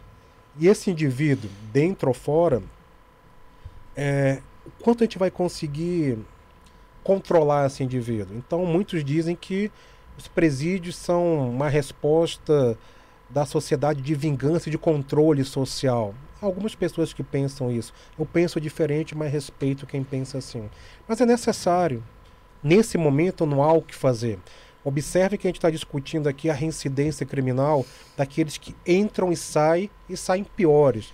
Mas saem piores porque aprenderam, saem piores porque decidiram que a sociedade realmente é uma inimiga. Não, não- não conseguimos responder isso ainda. Porque a gente não tem dados, a gente não tem pesquisa sobre isso. Salvos alguns estudos E pode estrictos ser um sensos. conjunto de fatores, né? Como Sim. que levou ele a cometer o crime, como a gente falou no Então, começo. então, o que leva alguém É. a cometer o crime? Essa é a grande pergunta. né? Porque é de caso a caso. Mas é uma coisa que eu sempre Cada indivíduo é é um uma coisa que eu indivíduo. sempre falo. É, de fa- é um fato que isso tem que ser estudado, não só isso, como todas as coisas devem ser estudadas tal. Só que enquanto as coisas são estudadas, enquanto se trabalha em cima desses fatos, pessoas continuam morrendo, continuam sofrendo na mão de, de criminosos, de assassinos. E a gente vai vendo isso acontecer, isso rolar. Você, principalmente posso falar, você participou de muitas muitas séries, do, documentários em relação à a, a, cri- a- a criminologia Com como um todo. Ribeiro, né? Então você sabe, até às vezes mais do que nós, porque a gente é é é acostumado mais a estar tá por dentro daquilo que a mídia nos entrega, mas como é, existe ali o, o ato criminoso, né? E depois do ato criminoso existe uma família por trás daquele ato criminoso, a família geralmente da vítima, né? Al- Algumas vezes a família do criminoso também, que se dis- fica Dilacera. dissipada por conta de- da, daquele ato. Então, assim, quando o criminoso, ele, quando esse cara, esse reincidente, vai lá e comete o crime novamente, às vezes de maneira até pior, ele não mata, às vezes, só uma pessoa, mas sim talvez uma família inteira ali, né? Ele detona com, com, com toda com a São mãe, as com vítimas pai. secundárias. São as vítimas. É, é, então é esse o nome, vítimas secundárias. Então, assim, por quê? E a gente vai continuar é, sustentando esse tipo de situação. Ah, não, não, não seja a favor de pena de morte, porque, lógico, a gente, como disse, como o Rafael fala aqui, pra, todo programa mais ou menos que a gente tem disso, ele fala em relação ao judiciário falho, que realmente é. Né? A gente tem um judiciário realmente falho, mas é, além do judiciário ser falho, a gente tem a, tem a vítima que não tem mais direito nem de errar nem de acertar, e a família que não vai ter mais o seu, o seu ente ali e, se, e fica dil- dilacerada. Então é uma faca de dois. É muito difícil você falar sobre isso é, olhando por um- pelas duas óticas. Você vai olhar pela ótica de que o judiciário realmente é uma merda em, em certos pontos. Você vai falar, realmente, é difícil de você vai manter uma pessoa, aplicar uma pena de morte. 30 anos. Mas Ali. veja que o judiciário também cumpre a lei. Sim, Nós temos três poderes. Não, não, digo judiciário falho pra gente ter uma pena de morte aqui. Né? Pra gente ter uma pena de morte seria falho por conta disso, porque não sei, Tô falando de, de um judiciário criminoso mesmo, de ser vendido, de terem juízes vendidos, de. Aí a gente de- volta na de- de- educação, lá atrás. É isso que eu falo. É, Pra ser mais claro, assim, Christian, eu acredito que tenha criminalidade no sistema judiciário, eu acho que tem criminalidade no sistema, no, no- no- tanto no legislativo, no executivo, no judiciário, na polícia. Tem criminalidade nesse meio todo. Na rua. Não só as instituições. A falha é do homem. O homem é uma espécie. É aquilo que eu dizia, a nossa espécie é vulnerável. Então, são os papéis sociais. Seja você no judiciário, com o teu trabalho aqui, eu com o meu, vamos cometer falhas. Porque a gente está desempenhando papel, um papel social. O judiciário desempenha um papel social também. Ele cumpre as leis que outros legislaram e decidiram. né? Então, não é uma falha só do judiciário, é uma, uma questão institucional, social, muito mais ampla das relações interpessoais. É, imagina que nós temos hoje 900 mil presos de pessoas que foram devidamente julgadas. A minha experiência com o judiciário é uma experiência positiva. É uma experiência de quem está dentro também vendo isso, inclusive atuando, colaborando com perícias. Eu colaboro com o judiciário. Então temos pessoas assim de altíssima integridade no judiciário, como na polícia, como há pessoas também e há canalhas em todo lugar. Então não é um privilégio das forças do judiciário, das forças policiais, não. É o canalha do humano também. E observa que você pode, é, uma pessoa só, ter uma manifestação positiva e negativa. Ser um santo e ser um demônio. Né? Ser um virtuoso e ser um pecador. Num, num dia só, em 24 horas. Sim. E- Aí, aí eu sou contra, porque se eu condenar um cara injustamente, eu acho que já ruiu completamente todo, todo o, sistema. Ma- Mas eu acho que esse caso de, esses negócios de caso de pena de morte tem que ser muito bem analisado, né? Qualquer um que. Não, não vai ter pena um- de morte do Brasil. É, não, não, vai nem Não deve. é. Repito, é uma, é uma cláusula pétrea da Ah. Constituição, tanto a prisão perpétua quanto a pena de morte. Não vai Acho que nem deve. A gente tem que trabalhar com as ferramentas, com a massa que a gente tem. A gente tem que modelar a massa que a gente tem. É mais fácil, é o caminho mais fácil É. também, né? Porque assim, é, o- o- isso é o que a gente fala aqui.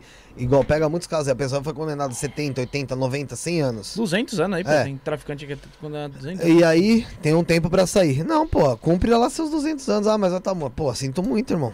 Ninguém mandou você. Mas a gente tem que ter o cuidado com a generalização. Eu entendo a tua indignação. Não, sim. É, Não, mas não- a gente, sem a gente não pode obviamente. generalizar o humano.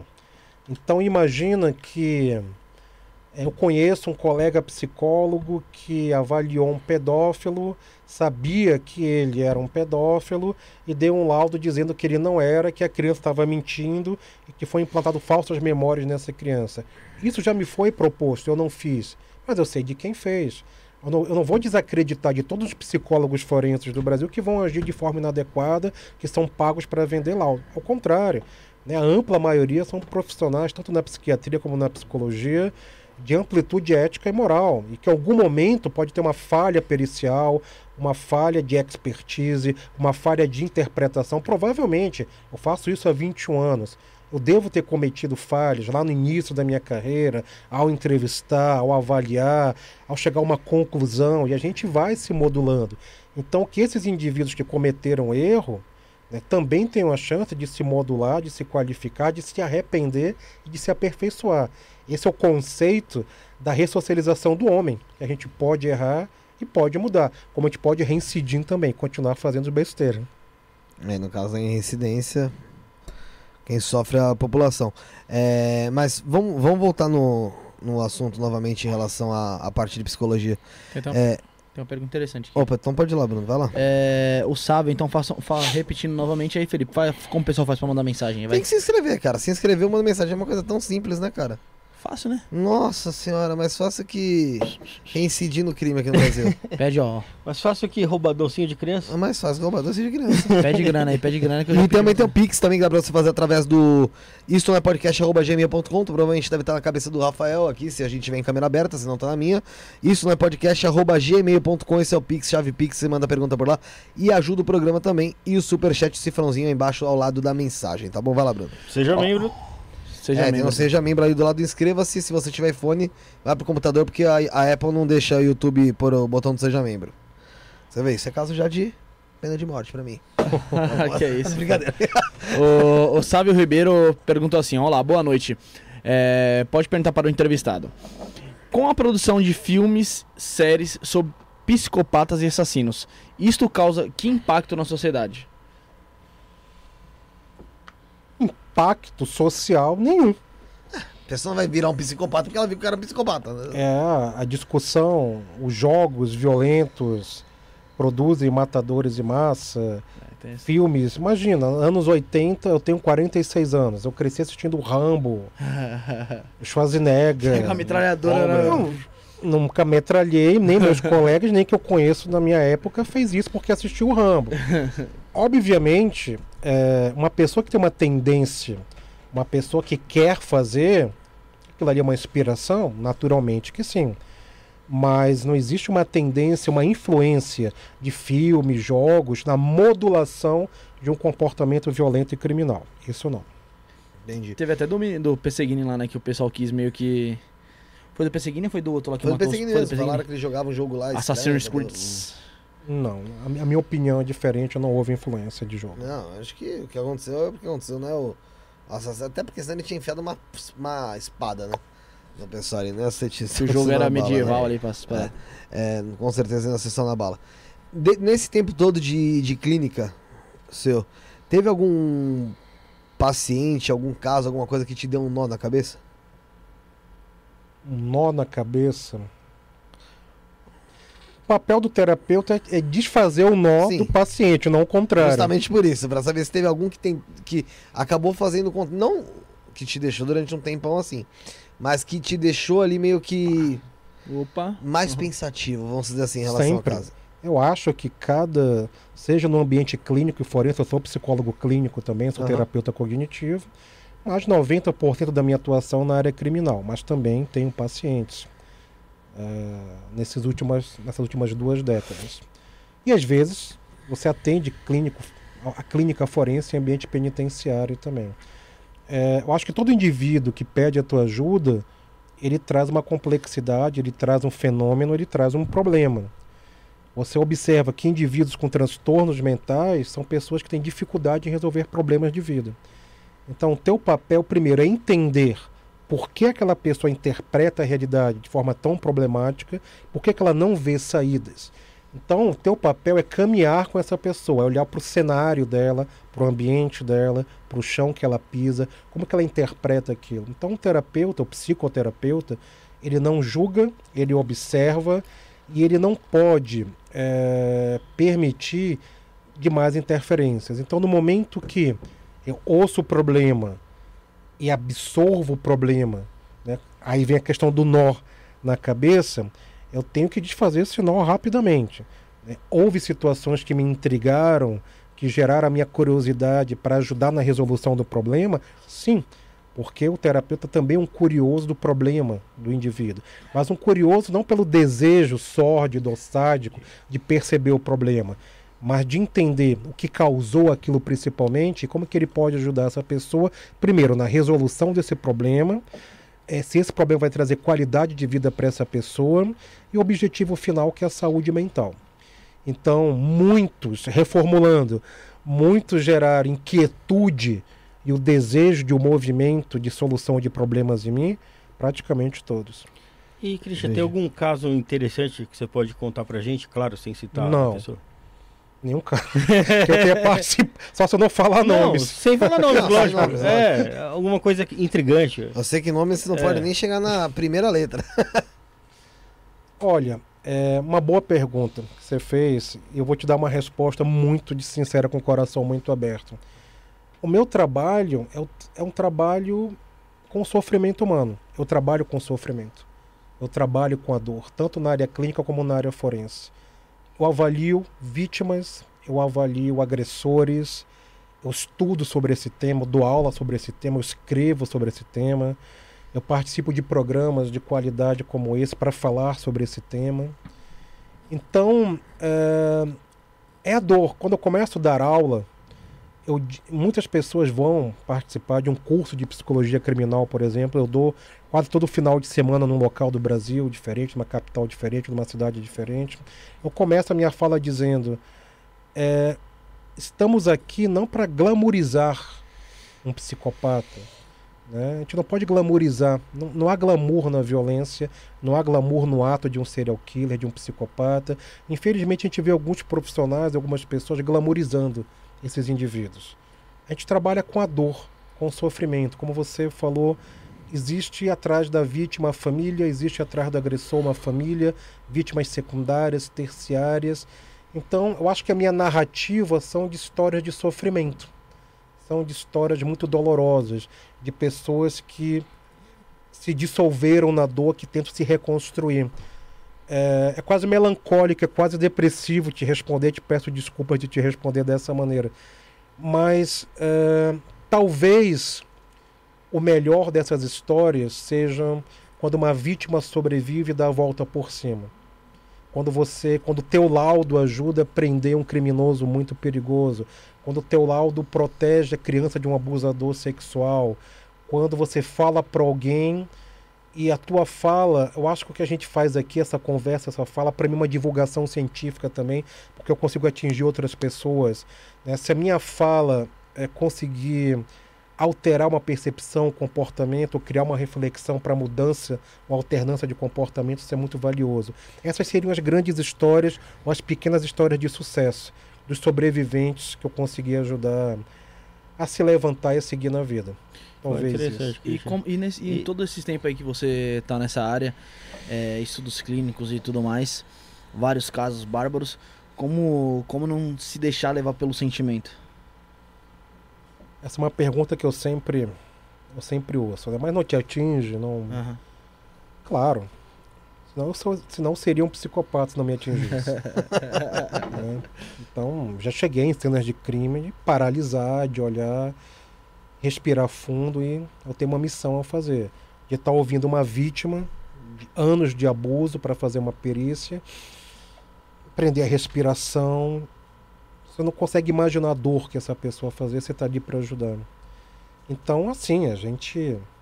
Nós somos humanos, eu sou humano, tenho sentimentos, reflito essas dores, convivo, é... mas eu não permito que isso atrapalhe o meu trabalho. Eu estou ali como cientista, como profissional para ajudar. Alguém tem que fazer isso. Então acho que todos aqueles que trabalham com violência, não que ficam selados, não que eles ficam frios, mas há um condicionamento necessário para a realização de um bom trabalho. Então imagina se cada caso me desmontasse completamente, me desorganizasse egoicamente, né? eu não conseguiria ajudar. Então a dor é genuína, o meu sentimento é genuíno, a minha empatia é genuína e isso alimenta, isso é um combustível para melhorar o meu trabalho, a qualidade do trabalho e a minha intenção para poder ajudar efetivamente. Ô, Christian, falando sobre o mundo fictício aí, como é que a gente pode é traçar aquele perfil criminoso, por exemplo, do Coringa. Né? Um tempo atrás, quando saiu o filme, todo mundo falava do Coringa e do perfil criminoso dele, e como ele era, e taxavam ele como psicopata, que era isso, que era aquilo. É, o que, que, de fato, olhando como um profissional da área, era o Coringa? Ou é, né? O personagem Coringa? A personagem do Coringa é uma personagem muito antiga. É o principal vilão do Batman. Eu gosto muito do personagem da personagem do Batman também. É, porque ele é muito humano, é o herói humano. É o herói que veio do trauma, que tem limitações, que tem conflitos, que age inadequadamente muitas vezes, impulsivamente, agressivamente, procura, mas procurando fazer a coisa certa. Ele não mata. Tem, né, ele não mata. Ele procura fazer a coisa certa. Ele tem que ter antagonistas. Para mim, o principal antagonista do Batman, dessa virtude do Batman, é o pecador do Coringa, do, Coringa. Mas o Coringa, do ponto de vista de como se apresenta a personagem, não reflete necessariamente um psicopata ou um doente mental. Ele é uma pessoa má. Existe essa nomenclatura, existe a questão do mal. E eu trabalho muito com a questão do mal, eu trabalho muito com a psicologia do mal. Que bom que você perguntou isso. Porque o Coringa, ele é vítima e algoz da própria maldade, porque ele sofre também. Então existe uma desorganização, existe um erro cognitivo, existe uma vulnerabilidade nessa personagem, sim, mas existe principalmente a maldade. Existe a concepção do que é certo ou errado, sim, mas o mal impera. Né? Se eu fosse responder diretamente com uma palavra, eu diria: o Coringa é mal.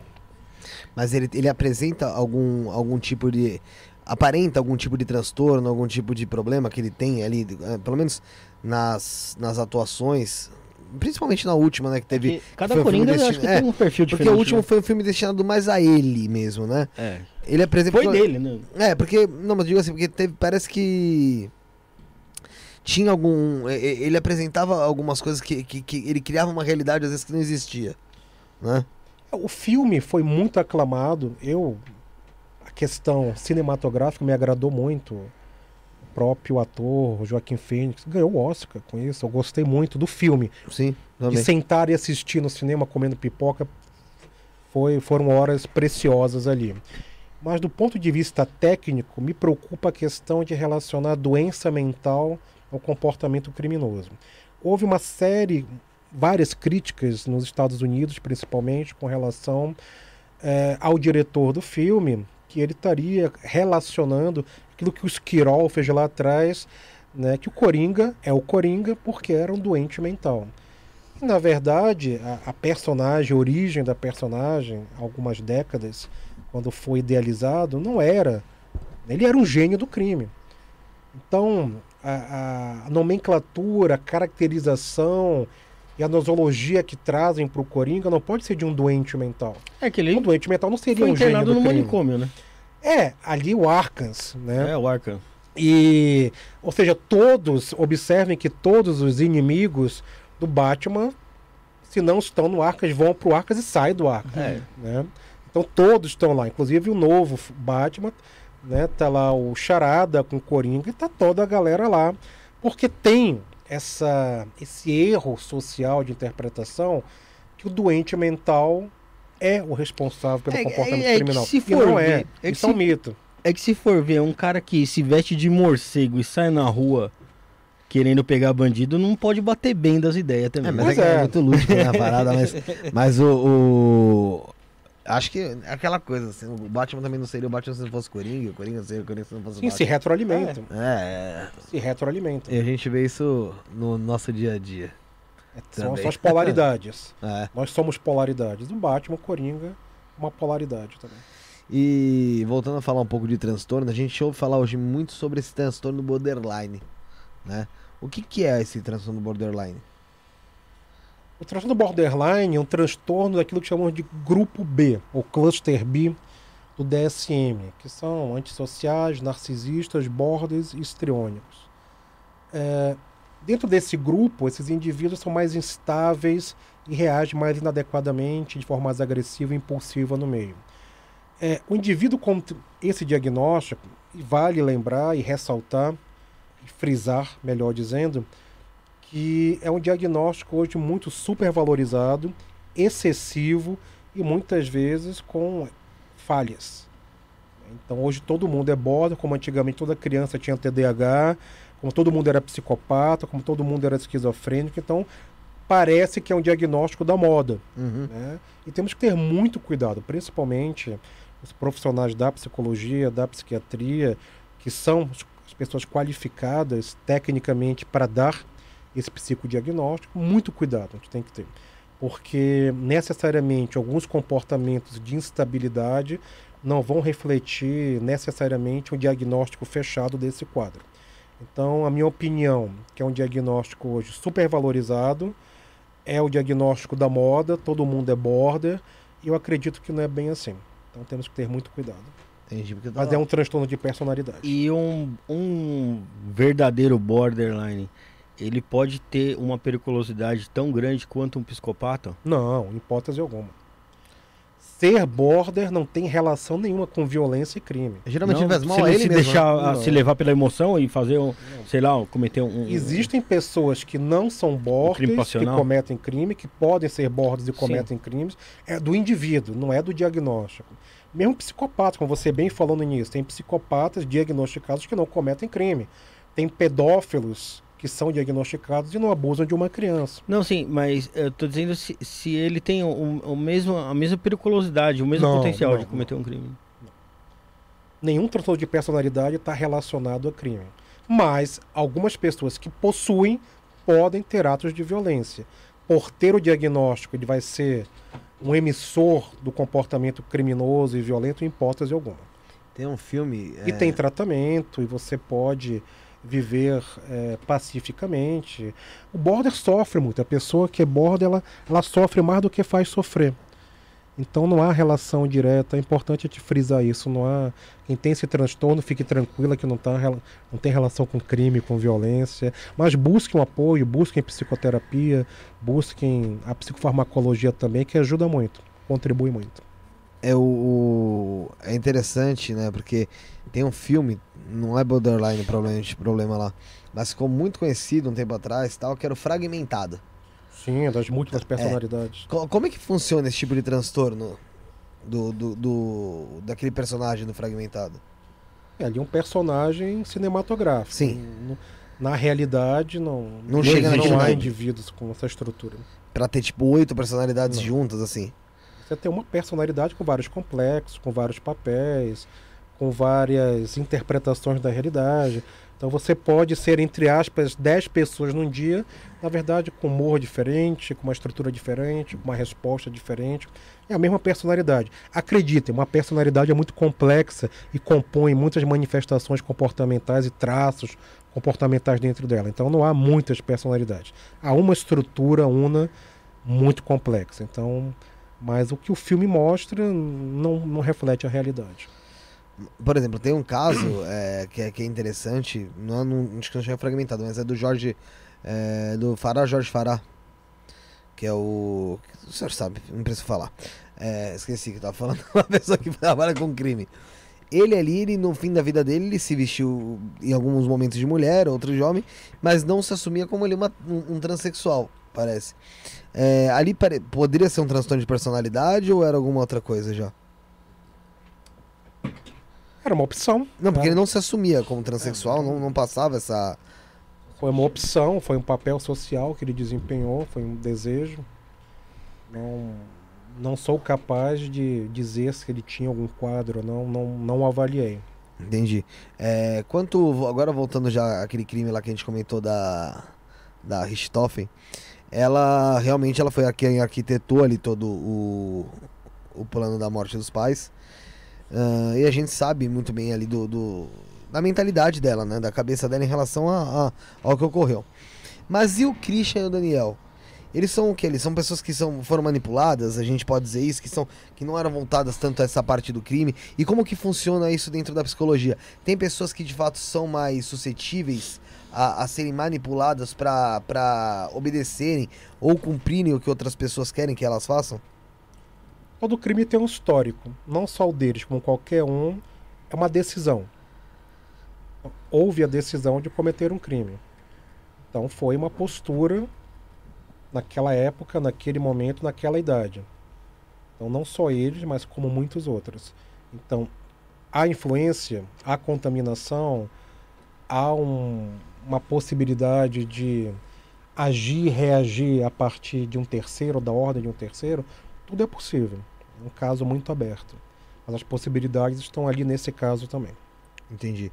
É, e quanto a outros crimes ali, por exemplo, como a gente falou o, anteriormente do maníaco do parque, eu lendo bastante sobre ele, vi que na verdade o que ele sentia era pra, praz- alguns algum tipo de prazer ali, é, com, quando ele estava próximo de matar a vítima mesmo. Não posso estar errado, se estiver errado, me corrija. Em relação a caso de abuso sexual, principalmente quando é em série, né? Porque existem vários, vários abusos aí que são isolados é, esse perfil de sentir prazer próximo à morte da vítima, fazendo a vítima sofrer, enquanto comete o ato, o ato do abuso, ele é comum? Não, e ainda bem que não. Quando é em série, eu digo, né? Quando é em série. Em serial killers, em criminosos em série, sádicos sexuais, sim. Que são psicopatas, que são sádicos sexuais. Quando você faz o levantamento internacional, você encontra esse traço, esse comportamento. Isso é uma parafilia. Então, muitos psicopatas têm comorbidades com parafilias. O sadismo é uma parafilia. A pedofilia é uma parafilia. Então, você vê um conjunto da obra desses indivíduos. Serial killers agem em zona de conforto, agem, agem de forma predatória e o comportamento deles se assemelha muito.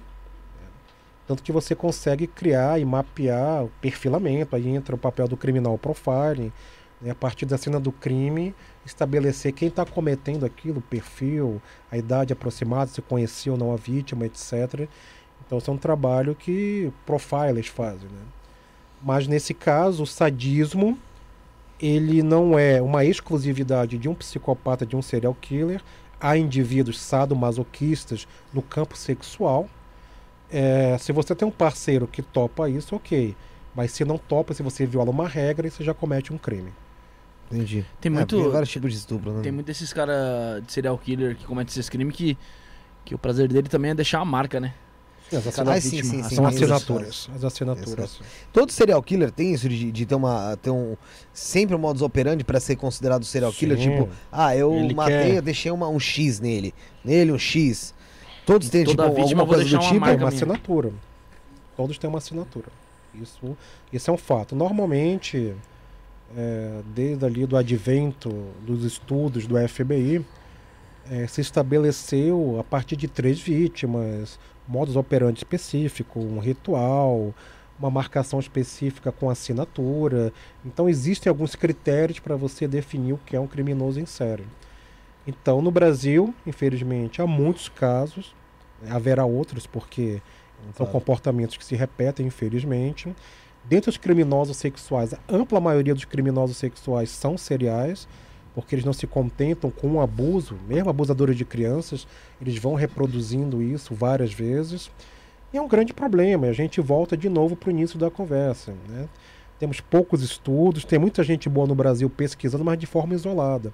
Nós precisamos de programas governamentais, eh, institucionais, para fazer o levantamento e o mapeamento desses perfis. Outra coisa, é, será que existe algum tipo de projeto ou, ou já se foi pensado para que dentro das escolas existam profissionais que consigam identificar um possível é, não só um possível não, não serial killer porque para isso ele tem que cometer mas um possível psicopata uma possível criança que tenha é, já perfil de, de, um, de um criminoso sexual alguma coisa do tipo é, teríamos que ter, temos um projeto nosso do Secrim chamado Tico Xereta. Fala um pouquinho dele porque é que é um é um projeto nosso para ir para as escolas, né, para ensinar as crianças a entenderem o diferente, o comportamento inadequado, as suas vulnerabilidades, seria um treinamento moral, né, para aprender essas regras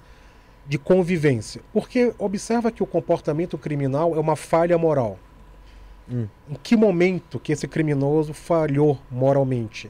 Em que momento que ele tinha o poder de decidir entre o certo e o errado, ele decidiu que é errado. É errado. Mas para ele era errado? Sim ou não? É. Então, uh, eu entendo que a psicologia moral seria uma resposta para essa profilaxia, para essa prevenção. Então, nosso projeto visa treinar professores, né? criamos alguns personagens para trabalhar com as crianças também, que é o Tico Xereta, uh, para que essas crianças entendam essas dimensões morais. Obviamente, a família tem essa, não obrigação, mas isso é o movimento da família dos pais fazerem isso. Talvez do ambiente religioso também fazer isso, é necessário respeitar a decisão dos pais, quem deve criar seus filhos e que tipo de informação a escola deve passar e qual é o limite da escola. Então, nosso projeto não é para identificar é, crianças violentas que podem ser criminosas, mas para ensinar essas crianças ou para criar um modelo específico para cada escola de, de movimentos de decisões morais que eu quero dizer com isso? É, nós temos dilemas morais durante o dia, da hora que a gente acorda, da hora que a gente dorme, nós temos dilemas morais. E quando falhamos, por que falhamos? E por que agimos dessa maneira? Então, muitas pessoas têm comportamentos inadequados, disfuncionais, e nem todos vão fazer terapia, porque não é possível que 100% da população faça. Então, imagina que eu entendendo as minhas limitações, as minhas características e as minhas vulnerabilidades desde muito cedo, eu vou entender como não ser um julgador, como não ser preconceituoso, como não ser violento, por que fazer o bullying eu prejudico o outro, eu causo dor no outro, o que é esse processo de empatia, por que, que agimos de forma inadequada e violenta. Então eu acho que a psicologia moral é o futuro, inclusive, da prevenção da criminalidade. Eu acho que a psicologia moral deve ser implementada no ambiente escolar, como no ambiente penitenciário também, com uma outra, uma outra roupagem. Ô, você acha que a retirada da sociologia e, e da e da filosofia filosofia da grade curricular do, do ensino médio é prejudicial a, aos jovens do Brasil? Eu acho péssimo. Também sou filósofo de formação, minha primeira formação foi em filosofia, depois em psicologia. Né? Então, defendendo o meu peixe também, eu acho que a filosofia é importante. É a mãe de todas as ciências. É a ciência que vai te ajudar a questionar, a pensar, a refletir, a pensar logicamente, a criar estratégia de argumentação. Então a filosofia te ajuda a interpretar a realidade mais claramente e a questionar não com irresponsabilidade, mas a questionar pensando no outro também. Então eu acho que é péssimo tirar filosofia, sociologia, não ter antropologia. Eu acho que deveríamos ter modelos específicos desde a infância até a adolescência. É, eu não posso falar de filosofia da escolástica, da patrística, eu não posso falar é, de Nietzsche, de Sartre, de Schopenhauer para adolescentes mas posso falar deles de maneira diferente, uma linguagem muito específica. Então a filosofia adaptada à linguagem, ao momento sócio-histórico da criança e adolescente é muito bem-vindo. Eu vejo alguns livrinhos, algumas historinhas para crianças e adolescentes hum. da filosofia, eu acho isso soberbo, acho muito bom. Eu, eu, li aquele O Mundo de Sofia. Sim. Quando eu tinha 14, 15 anos. Aquilo ali é muito é espetacular. Bom. Muito bom.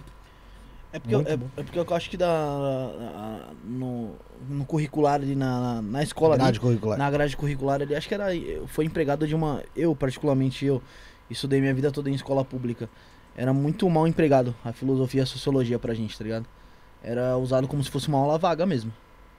Então acho Entendi. que por isso. É uma pena. nesse- Então, é. é- É, é, sabe onde eu a gente- aprendi sabe- mais fora da escola Sabe do que onde a gente escola. volta? Nesses programas atrás aí que a gente falou sobre educação de novo. Que não dá pra gente pensar em mudar nenhum tipo de, de nada nesse país Aham. se a gente não bater lá atrás na educação. É a longo pra médio ou longo prazo? É. Só que quanto mais tempo a gente demora pra mexer nisso, mais tempo a gente vai demorar pra obter resultado. Era, era tipo. É um tipo- fato. Era tipo quem. Se você tiver interesse re- referente a gente- filosofia e sociologia, você corre atrás, tá ligado? Com suas próprias pernas. Nós estamos colhendo, nó- é o que eu sempre falo, o que nós plantamos. A gente plantou uma sociedade ignorante. Uhum. A gente vai colhendo uma sociedade, em boa parte, ignorante. Mas, mas, mas eu, eu respondo por mim. Na- ali, naquele, naquele momento, daqueles meus anos que eu estudei Lógico. na escola pública, eu não, eu, não, eu não sentia tanto impacto. Eu fui sentir impacto agora, depois que eu fui ver o que é o mundo, tá ligado? O, a- o quanto me faz, fez falta. Pois é, mas você ainda conseguiu sentir impacto. Tem gente que não consegue, nem isso sabe. Você entende? Então é, é complicado. Agora, quanto a. a, a Como vamos disse o. Neymar, né? Nem bom Neymar? Saudades do que eu não vivi. Exatamente. Ainda. É, é, em relação ao psicopata, o psicopata ele é, ele é manipulador, como você Sim. mencionou. Ele também é manipulável? Difícil. por uma pessoa que não é psicopata. Difícil. Para você periciar um psicopata, existem técnicas de avaliação é, você deixa ele livre, entre aspas, para te manipular, uma estratégia de avaliação. Ou dar corda pra se enforcar? É você confrontá-lo, bater de frente, você perde a avaliação. Eles são muito. É a natureza dele. A, a- Imagina que você vai lutar com um cara do UFC, o cara Sim. que treina todo dia para isso. Então, o psicopata é uma natureza estruturada diariamente para isso para controlar, manipular, mentir, para não sentir afeto. Então, você não vai bater de frente com um psicopata. Você tem que usar de estratégias técnico-científicas para ouvi-lo, avaliá-lo, entendê-lo. Então, dificilmente ele será manipulado. Mas ele pode se apegar a algo ao ponto de ser manipulado. Por exemplo, um psicopata que é criado dentro da igreja se apega à igreja e através dentro da, dentre as doutrinas da igreja se torna manipulável por conta Pode daquilo. usar a igreja como um instrumento de poder, sim. Então isso pode acontecer. Sim. Entendi, entendi. O, o- o psicopata sofre por ser psicopata? Não, ele sente prazer e acha isso o máximo. Então quando ele, quando ele tem um diagnóstico, vamos supor, de psicopata, ele fica. Uhul. "Ih". Se ele sabe que ele causa medo, infortúnio. Ele é um egocêntrico. É o poder, né? Cara, É mas eu poder fico, pra mas ele. assim, tem pessoas que, pô, são. Existem psicopatas bons? joga a câmera em vocês que eu preciso Ah, é pôr verdade. o Nelsor aqui. Joga eu, joga Quer eu. que aumente o joga eu. ar ou tá bom ar assim pra você? Não, não é o ar, eu que não respiro. Eu também tenho esse Ah, problema aí, viu? Só. Só que o seu apita, né? O seu apita. Não, não, o meu tava apitando, parou. Mas o meu é mais forte que esse ainda. Oximetazolina. É? Aquele é isso aqui, manda aqui. Já não tem mais cartilagem. Mas eu queria não ter pra respirar Eu melhor. também queria não ter, mas vai fazer o quê? é... Obrigado. Não existem psicopatas que consigam ser boas pessoas? Ele vai fingir ser pra obter o que ele quer. Aliás, psicopatas é, dentro de presídio, por exemplo, são os melhores presos. Lógico. É um amigo do diretor, é amigo besta, do né, psicólogo, o cara que vai lá Essa aí, servir, pô. querer limpar a tua sala, né, que vai estar no coral, que vai ser organizador das atividades, mas vai agir por fora. Ele tende a ser mais inteligente mesmo? Não, isso é um mito do cinema. Né? Psicopatas são inteligentíssimos. A grande inteligência do psicopata é a manipulação. A grande habilidade, o grande poder do psicopata, se eu pudesse elencar uma, seria a manipulação. O poder de manipulação dele é absurdo.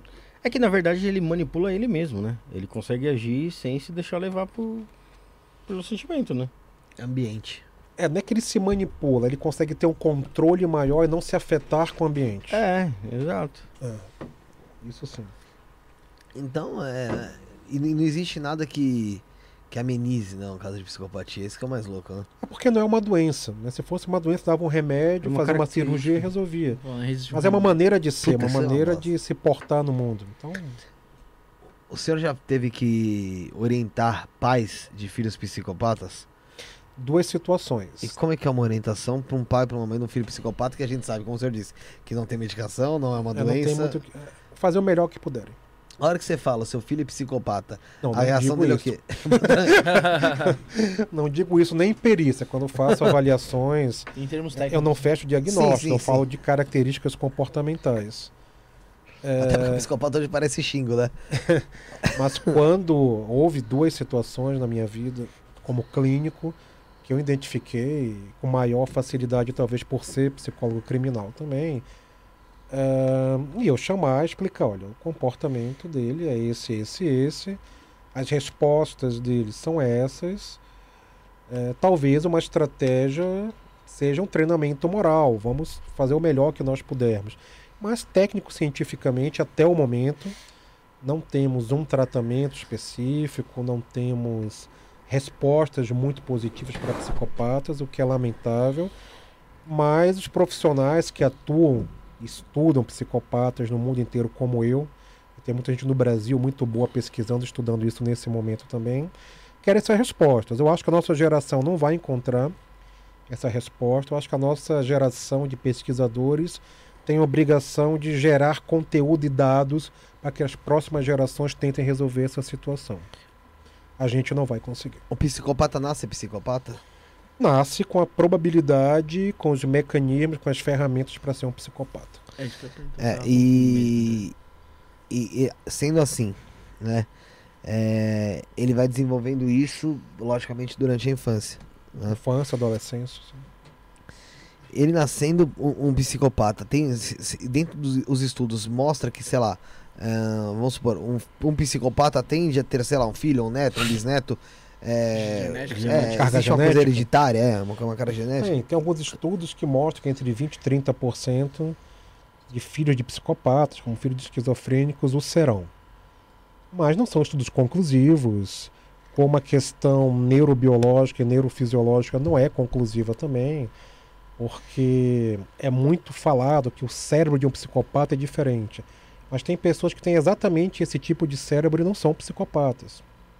Então temos que ter muito cuidado. O psicopata é mais uma repetição digamos, arquetípica do comportamento, de padrões comportamentais, desses papéis sociais, do que especificidades genéticas. E- Apesar que a genética se retroalimenta e mantém essa conduta comportamental também. Agora, voltando em outras patologias, por exemplo, como a esquizofrenia, é, existem algumas substâncias, alguma coisa do tipo, que é, dá um start para a esquizofrenia se soltar dentro da pessoa? Porque eu já ouvi falar muito, por exemplo, veio aqui recentemente, vai até voltar, uma, ah, o Thiago que fala sobre ayahuasca, né? E eu já ouvi pessoas falando que a ayahuasca, para quem tem algum tipo de problema, algum tipo de patologia psiquiátrica, ela é perigosa, né? Porque pode acabar, é, não sei se desenvolvendo Aflorando ou aflorando mais esse problema. Existe alguma coisa desse tipo, desse algum estudo, algo que que tenha que se ter um pouco de cuidado quanto a isso? É, Qualquer estimulante para quem tem gatilho é preocupante. Uma cerveja vai ser preocupante para quem tem gatilhos de quadros dissociativos com alterações senso-perceptivas do pensamento. Então, não só o que é do Santo Daime, é muitos veem como estrutura religiosa, deve ser respeitado isso, pela espiritualidade, você está correto. Mas estimulantes podem ser gatilhos para alterações senso-perceptivas, sim. É, deve ter cuidado. E outra coisa, psicopata, esquizofrênico, canhoto. Isso é mito? Mito. Um psicopata nunca é um esquizofrênico, não tem que ser canhoto ou destro. Que na verdade quem escreve com a esquerda chama sinistro, né? Não tem que ter não- precisa ser sinistro nem destro. Mas, mas, mas existe um- um- uma incidência maior, vamos supor, não, de... Não tem isso? não. Eu já, nossa, que eu cansei de ouvir isso aí. Que, é, que esquizofrênico, geralmente, principalmente homem, esquizofrênico é, provavelmente era canhoto. Não. Só, só de ter a palavra provavelmente já. Não, não, provavelmente assim, porque alguns não são, né? Ah. Exce- Existem exceções. É, os que eu avaliei, eu os avalio há duas décadas, todos eram destros. né? Caraca, então fodeu então. Eu, Até os serial killers. Por exemplo, gato, o gato, a maioria dos machos são canhotos. Eles batem mais com a pata esquerda. Pô, É, isso é, tem a ver com a né? dominância cerebral, lado esquerdo, direito, o cérebro funciona em X.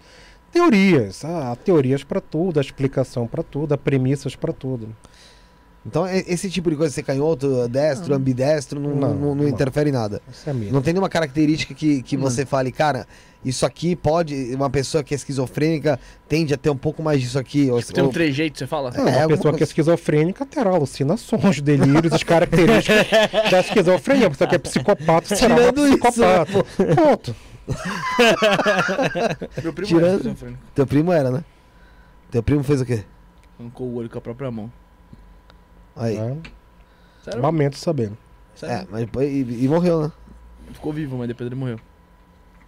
Tá certo. Um surto pode acontecer. Não, é sério mesmo. E, tipo assim, foi questão de, da família mesmo. um- Automutilação, assim. Já tinha uns problemas já da família, mas, tipo, não era divulgado. Ficava entre o pai e a mãe ali. E É foi isso. saber depois que, só do caso que aconteceu. Aí foi amplamente divulgado pra família. Pra de família ali- e pra mídia. Às, É. ve- às vezes ali não poderia ter algum tipo de tratamento pra amenizar, sei lá. Sim, esquizofrenia, A esquizofrenia tem tratamento. né?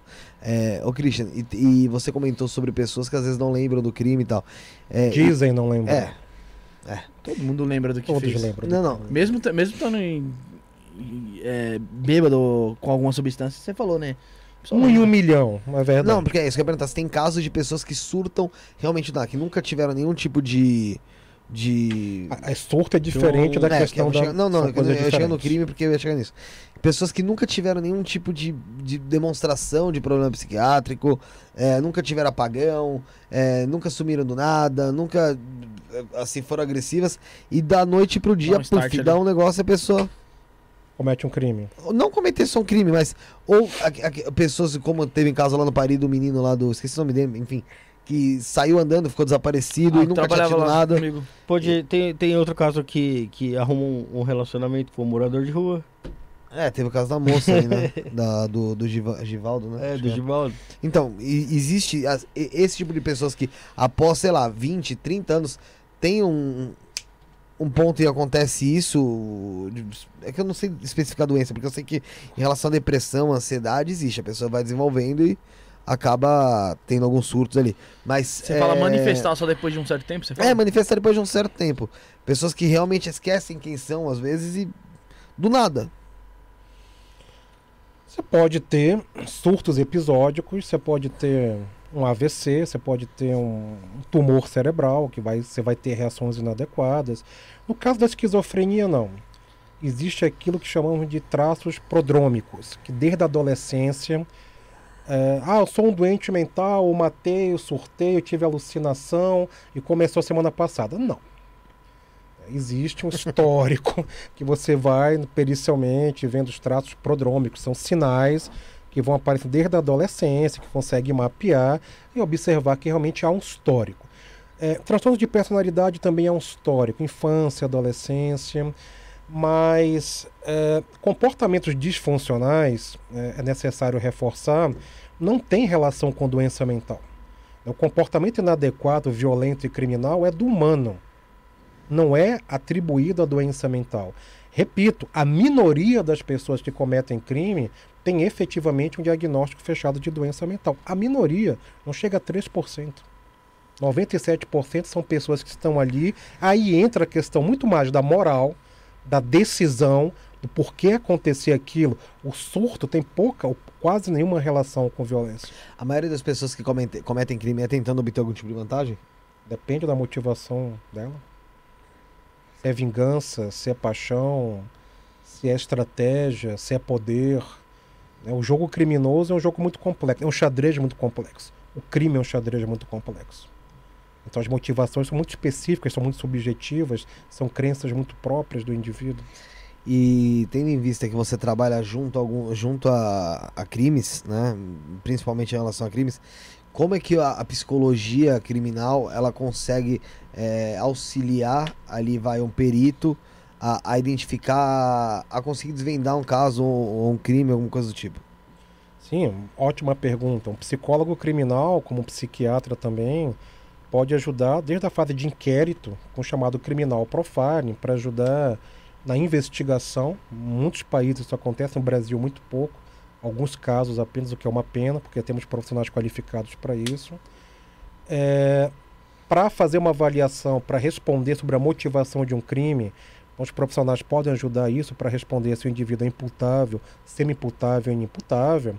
Psicólogo, né, o psiquiatra, ele faz a avaliação clínica e o psicólogo, além dessa avaliação, ele pode aplicar testes psicométricos, projetivos, escalas neuropsicológicos para chegar numa conclusão, para ajudá-lo a chegar numa conclusão. Você pode também usar testes. Então, uh, o papel hoje da psicologia criminal nos fóruns, avaliando agressores ou vítimas, é de suma importância.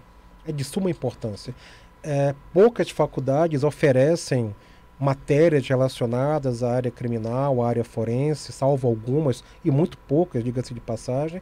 Então, muitos profissionais saem das faculdades de psicologia sem saber fazer uma perícia, uma avaliação num ambiente penitenciário, num fórum, avaliando um agressor, avaliando uma vítima, e vão atrás de estágios, especializações. Mas eu entendo que a faculdade de psicologia deveria ter disciplinas focadas na área criminal, no comportamento criminal, porque é um dos países, por exemplo, como eu falei, mais violentos do mundo, o Brasil temos que ter profissionais voltados para entender. Repito, não é para diagnosticar, não é para rotular, não é para julgar. O papel de um profissional dessa área é para entendimento desse fenômeno. E quando você exerce o seu trabalho para algum tipo de documentário ou série, como é que é feito, como é que é o cronograma desse seu trabalho? Eles te entregam um caso, né? Caso X, vou supor lá a. Mulher dos gatinhos lá. Não, não, teve aquela moça, aquelas duas moças lá que mataram a, a puta do ABC. Que mataram a criança? Matou o pai, a mãe e o irmão, esqueci o nome. Ah, do que botaram fogo no carro lá. É, essa mesmo. Que era, que era namorada e. É, esqueci o nome, botaram Re... até o nome lá, ah, isso aqui é do ABC. É a Suzana Richthofen do ABC. É, como se fosse isso, né? É isso mesmo. É... Te entrega um caso desse. Como é que como é, é o teu cronograma de trabalho para conseguir identificar ali o que ocorreu naquele caso? A maioria dos casos eu participei direto ou indiretamente, ou periciando o agressor, ou tendo acesso a informações privilegiadas é, na parte pericial comportamental. Então, muitos deles eu avaliei em ambiente penitenciário ou em delegacia, etc. Então, para mim era mais fácil porque eu conhecia né, já a dinâmica interna da personalidade desses agressores. Obviamente, numa série é, vinculada nacional e internacionalmente, eu não posso dizer, então, eu avaliei aquele fulano ou aquela fulana e eu cheguei a essa conclusão, seria completamente antiético. Um psicólogo não pode fazer isso, né? mesmo sendo um criminoso. Até porque eu não posso não, violar. É, é, o trabalho que você está exercendo ali dentro com ele mesmo. Né? É, então não, não posso dizer, não, isso eu avaliei, nem no próprio programa, nesses programas eu não, não, não especifico né, quais pessoas eu avaliei, que eu participei. Mas sim, os programas têm a responsabilidade de fazer o levantamento jornalístico, inclusive, de passar, de rever o caso. Eu estudo muito os casos. Quando você fala é, para qualquer pessoa, independente se são cinco pessoas ou cinco milhões de pessoas que vão te ouvir, a responsabilidade é a mesma. Então eu procuro reescrever, reestudar, observar pontos que eu não observei antes, mesmo se eu avaliei é, pego o laudo que eu fiz, releio, estudo, repenso e na hora eu procuro ser o mais fiel àquilo que eu acredito, porque eu sou um profissional que defende a minha percepção do meu trabalho, vou defender as minhas crenças profissionais, as minhas linhas teóricas das quais eu desenvolvo em pesquisa, vou defender essa linha. Por exemplo, eu comecei aqui dizendo que eu não concordo associar doença mental ao crime. Sim há profissionais que fazem isso e têm o meu respeito. Sim. Mas a minha linha teórica de trabalho, a minha experiência prática demonstra que não é esse o caminho. Então, frente àquilo que eu acredito com responsabilidade ética, eu procuro trazer de forma não fantasiosa, não demagógica e respeitosa uma clareza maior sobre o crime que aconteceu. Você, quando diz que entra em contato ali, é, avalia esse criminoso, você diz de você ir até a, a, a, o presídio e conversar com ele? Avaliá-lo, periciá-lo. Existe alguns que são mais relutantes quanto a conversar com você? Ou seja, dificultam mais o seu trabalho? Não, não tive essa experiência de dificuldade. Eu trabalhei muitos anos em ambiente penitenciário, então alguns certo, estavam nesse ambiente. Como eu fiz muita pesquisa do meu mestrado, meu doutorado em ambiente penitenciário também. No meio dessas pesquisas, essas pessoas apareceram. Inclusive, uma delas, a que faltava, tem duas semanas que eu avaliei, é, desses casos de documentário. É, de maneira que eu percebo que entender melhor né, os detalhes do crime a partir da argumentação do agressor me traz um panorama. Não significa que porque eu avaliei aquele agressor que é o panorama verdadeiro, que ele pode estar mentindo para mim também. Então eu faço uma correlação do antes, do momento do crime do pós-crime, a cena do crime, o perfil dele, o histórico dele, se tudo isso combina numa sobreposição. A partir dessa sobreposição que eu emito minha opinião técnica. E você acha que por você não ser um, um policial penal, ou por você não estar indo lá exercer nenhuma função que tenha a ver com direito, tem a ver ali mais com a parte psi- psicológica, é, eles, isso também colabora, então talvez para eles se abrirem mais e conversarem mais com você, por saberem que, você, que se trata de um psicólogo? É, no ambiente forense, não, porque o psicólogo, o psiquiatra no ambiente forense, ele vai Pras cabeças. fazer um laudo. Sim.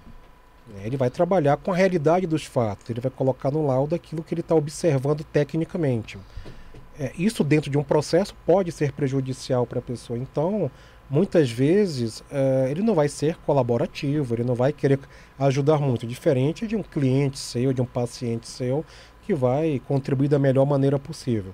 São ambientes diferentes. O ambiente clínico tem uma, per- uma perspectiva e o ambiente forense outra. Em algum desses casos, ô Christian, você já chegou à conclusão que alguma vítima deveria estar, na verdade, no papel de réu? A acusação dela era falsa? Sim, faltas, de, principalmente de crimes sexuais. De acusar, de criar factóides e implantar falsas memórias em crianças para acusar outra pessoa por pura vingança de que essa pessoa abusou sexualmente. Muitos casos que eu atuei foi para, inclusive, demonstrar isso que não era factível. Tem Felipe Heidrich, né, que sofreu isso aí, né? O, não sei se você conhece. Esse pastor. Conhece? Quem? Felipe Heiderich, Não. que é ex-pastor tal, foi acusado justamente de, de abuso sexual, depois foi inocentado. Ô Bruno, tem uma pergunta aí do chat da Flávia, pra gente já ir partindo pro final aí. Flávia? Maguchi. Não, eu te- eu tenho só uma, só uma Pode questão fazer, muito interessante que você falou da. Voltando um pouquinho lá atrás, que o Felipe emendou uma na outra, eu não queria cortar ele.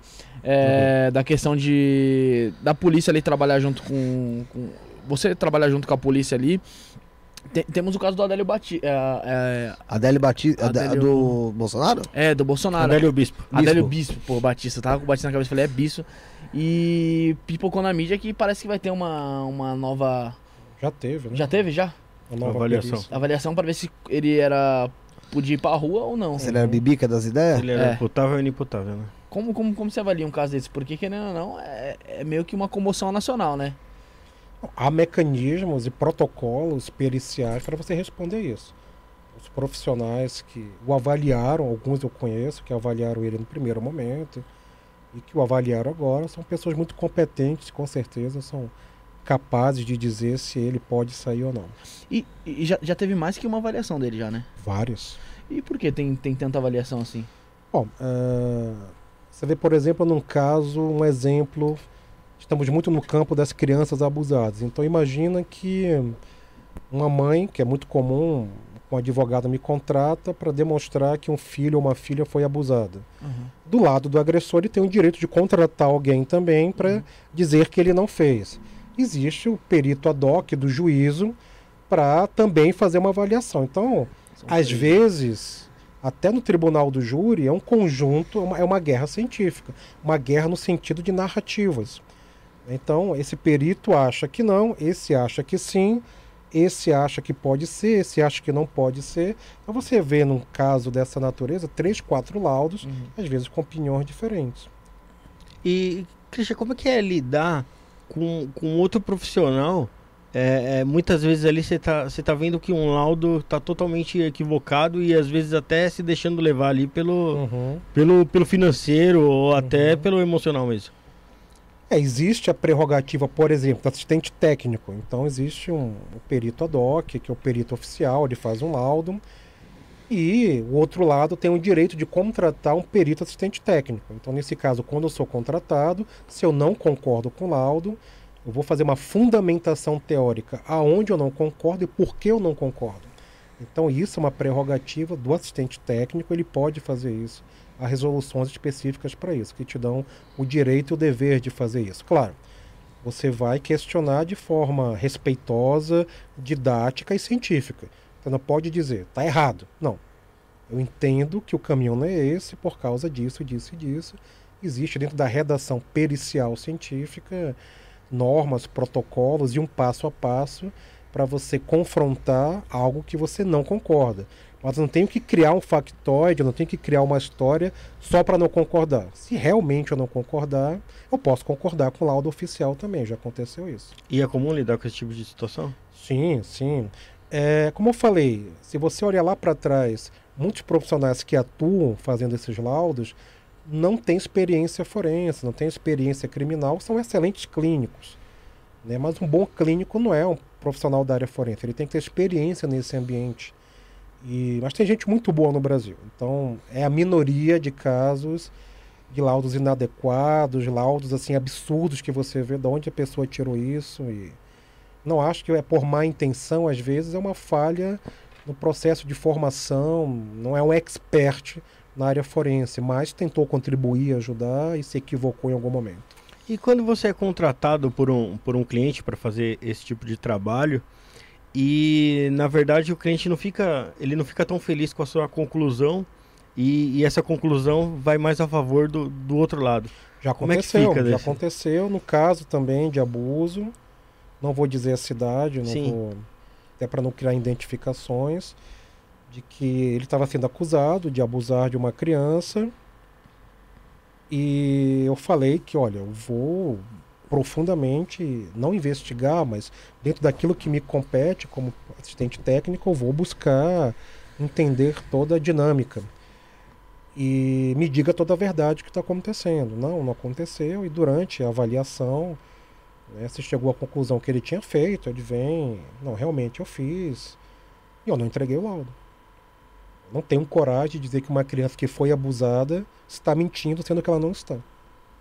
Eu prefiro perder o cliente do que a minha consciência moral e técnica. Eu não ia- dormir à noite, por dinheiro nenhum. Fala, Bruno. A pergunta da Flávia aqui então, pra gente já. Ah, mandar um abraço também aqui, tem o pessoal do Orgulho LGBT. Boa noite, lindos. Manda um beijo pro movimento LGBT. Podcast Um abraço, Tribuna um beijo lá pro Moratense. pessoal do Orgulho LGBT. Um Douglas abraço. Bezerra, Akira Ushla, uh, Chapolin Colorado, Podcast Deus é Vivo e podcast Tribuna Moratense, Flávio Lubarino. Barina. É, a Flávia Lamaguchi pergunta aqui: explica a diferença de modus operandi e assinatura. Modus operandi é o processo decisório, são os passos que eu chego para cometer o crime. A assinatura é a marca que eu deixo. Eu posso, por exemplo, ser um assassino serial e arrancar um dedo, levar o relógio, levar o celular. É, no caso das crianças emasculadas no Maranhão, né, ele emasculava as crianças. Então, são várias assinaturas. Então, modus ali é O o. modus é a maneira, é o processo É o decisório, processo, como eu me comporto para chegar até a minha E vida. a assinatura é, é- é hora de ir embora, Infelizmente. né?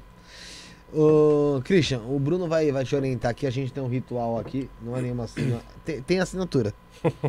tem assinatura. Mas é um ritualzinho que a gente tem aqui no programa. Pra quando a gente chegar aí a 100 mil membros, a gente tá lendo que eu desisti de ler no. Ai, muita coisa. Quando a gente cabeça. chegar a 100 mil membros aí num dos dois a canais que a gente tem, uma ou no Cortes do Isso Não é Podcast ou Isso Não é Podcast, a gente vai abrir a nossa caixa de. Pan- Aí, aí sim vai estar numa caixa de Pandora. Pandora aí. E vamos relembrar cada durar- episódio que foi aqui. Algumas horas. Então a gente pede pra você deixar seu registro Vai aqui. durar algumas horas. É, a sua hashtag, Poucas horas, né? é a hashtag do programa, que é 206, 40 a data de hoje, uma mensagem pra gente junto da assinatura no final aí. Ok, agora quando Agora, agora. Agora, agora. Pode à vontade, agora a gente vai dando uns recadinhos aí. Ô, Bruno, Então deixa eu, deixa eu reforçar aqui pra ele Eu aqui. tenho que pôr aqui Hashtag 206. Joguinho da velha 206. 206. Isso. A data de hoje, 27 do 7. Aqui do lado? Ah, Ou na, Ah, na hora que você quiser. Faz como você quiser, do seu jeito, pra gente conhecer mais você através da sua escrita. Não funciona tanto. Ah, aí você deixa uma mensagem pra gente ou uma frase aí que, que a gente vamos relembrar do seu programa junto Vou da sua escrever a assinatura. frase que eu escrevo nos meus livros e que. A gente não quer, não quer saber agora, vai saber Não, só mas no eu fim. vou falar. Ah, não Ah, faz tá. isso. Mas fecha, vou ter que falar. Pode falar, pode falar, pode falar. Não, vou escrever. É cápsula do tempo, cápsula do tempo. Ainda tem uma última pergunta, vai, Bruno. Última pergunta? Depois eu tenho uma última pergunta aqui. Ah, você quer que Fala. eu fale o quê, meu gato? O que você sempre tem que falar, tem Você as quer que eu assuma nosso namoro? Sim. Então é isso. Tá Vai. assumido. Tá, dá- tem aí ó, nas, na, na descrição. O Michael vai ser nosso padrinho. Putz, Vai, Bruno. Nossas redes sociais são todas na descrição. Oxi, caralho. TikTok, um Kawaii. silêncio depois do- no- no- TikTok, Kawaii, Instagram, Twitter. Se atende, você escreve como? Arroba isso não é podcast. Tá na é muito descrição. fácil. Tem a rede dele também lá, Christian É. Costa, 1870, Christian Costa, Sim. 1875. 1875, 1870. Eu, eu vou pelo. É a data do nascimento do Carl Jung, 1875. Ah, é. Então, Eu já sei que é o 1875. preferido é o Jung, então. Jung, Darwin, Schopenhauer, Nietzsche. Então, brigando ali. é... Nossas redes sociais estão aí, canal de cortes, cortes do Isso Não é Podcast, link está na descrição também. Posso pedir pro pessoal no canal de cortes quando acabar aqui lá ver o último vídeo e dar um like e deixar um Ah, comentário? Merece, merece, merece. Pessoal, né? por favor, acabando o vídeo aqui, entra lá, Cortes do Instagram Podcast Oficial, vê o último vídeo que foi postado, ela clica em vídeos, na aba vídeos, o último vídeo que foi postado, deixa um like lá, assiste o vídeo lá pra ajudar a gente e comenta lá também, tá? Compartilha, porra. Compartilha, porra. É, Tem o grupo do WhatsApp que tá na descrição, o grupo do Telegram que tá na descrição. O grupo do Telegram tá, tá demais, hein? Não, Tem eu tenho que atualizar a descrição pra botar o canal. Canal. do Telegram lá. O que vira é o canal. É, né? É. É. Os do Bolsonaro lá que eu tô lá pra divulgar os nossos cortes. Que os caras me xingam tudo lá. Tá certo então. Vai, Rafael. Agradecer a todo mundo que acompanhou, todo mundo que interagiu aí com a gente. Agradecer ao Christian. Pô, Christian, obrigado por tanto conhecimento aí que você mostrou aqui com a gente, tanta informação relevante, pelo, pelo serviço de, de utilidade pública que você presta, trazendo todo esse, esse conhecimento aqui pra gente, pra sociedade, mostrando que a saúde mental também é importante para todo mundo, o autoconhecimento também. E mais uma vez, também para a educação brasileira ficar de olho também nesse lance da, da psicologia, da sociologia, da antropologia, para justamente trazer para a sociedade o, o- o debate da, da, da, da violência não chegar a, a esse ponto que está hoje, né? Para a gente não lotar as penitenciárias do jeito que está hoje. E o Brasil ser um melhor lugar, né? Com certeza. Obrigado. Eu que agradeço a gentileza Pode falar, não, e a oportunidade de estar aqui com vocês. Foi muito bom. Vai lá, Bruno. Felipe, é, lembrando que amanhã teremos programa é, com o Antônio Neto do PDT aí, É ele mesmo. às 19 horas e 30 Boa. minutos. Ele é o que? É candidato a? Não, ele, ele- acho que ele é pré-candidato a deputado Ô, federal, deputado. se não me engano. Pré-candidato a deputado ou federal. Não lembro. Eu, se não me engano, E ele é ele- presidente do PDT em São Paulo, né? Presidente do PDT em São Paulo, então vai estar vai tá batendo um papo de política aqui. PDT que é partido dos... Partido do, é. Democrático Dos trabalhadores. Testudos. Trabalhadores. Não, não sei, Enfim. pô. É isso, agradecer ao Christian aqui pela presença dele. Foi muito legal o bate-papo aí. O Rafael já, já falou tudo que tinha que falar aí. É isso. Eu também agradecer a presença do Christian. Obrigado por ter vindo aqui, Christian. Acompanho o seu trabalho através da, do Investigação Criminal. é outras- verdade. outros programas aí que eu assisto. Queria trazer você aqui pra gente conversar um pouco mais sobre isso mesmo. É... A disponibilidade, você tá aqui, tá? Espero ter a oportunidade de ter você aqui também pra gente conversar sobre um tema específico, puxar ele, trazer aí e elucidar e quem sabe dissecar ele por todo o tema. É, E quero passar também, Rafael, não só a agenda da quinta, mas a agenda de sábado. Opa, Tem alguma à tarde? Dá uma olhadinha pra mim, porque eu não, Tem não. me recordo. Não, né? Sábado não, né? Sábado é Thiago Rocha. Thiago Alves, é que eu errei aí, velho. Então, Thiago Eu Alves. Errei, errei, errei. Eu botei Rocha por causa que eu lembrei do, do fofoqueiro da Luciana Gimenez. Thiago, fui no Rocha, que bosta, né, cara? Como que pode, né, meu? Mas é Alves, é Thiago Alves. Alves. Thiago do Alves. Isso Menino aí, do tá ayahuasca aí. indo É, a gente vai estar conversando aí sobre, novamente, ayahuasca, cubense, sobre xanga, sobre rapé, sobre todas essas medicinas da floresta aí. Cogumelo. Vai estar fazendo uma reflexão aí sobre muita coisa. Vai ser um papo muito legal também, com um pouco, bem voltado à espiritualidade, eu posso dizer assim, porque esse é o trabalho aí que ele, que ele vai trazer falando sobre, sobre esses sobre essas medicinas e nós esperamos vocês aqui. Então amanhã às sete e meia da noite estarei aqui nesse mesmo canal do YouTube, nesse mesmo, naquele horário das sete e meia da noite, se o Antônio Neto não se atrasar. Fomos.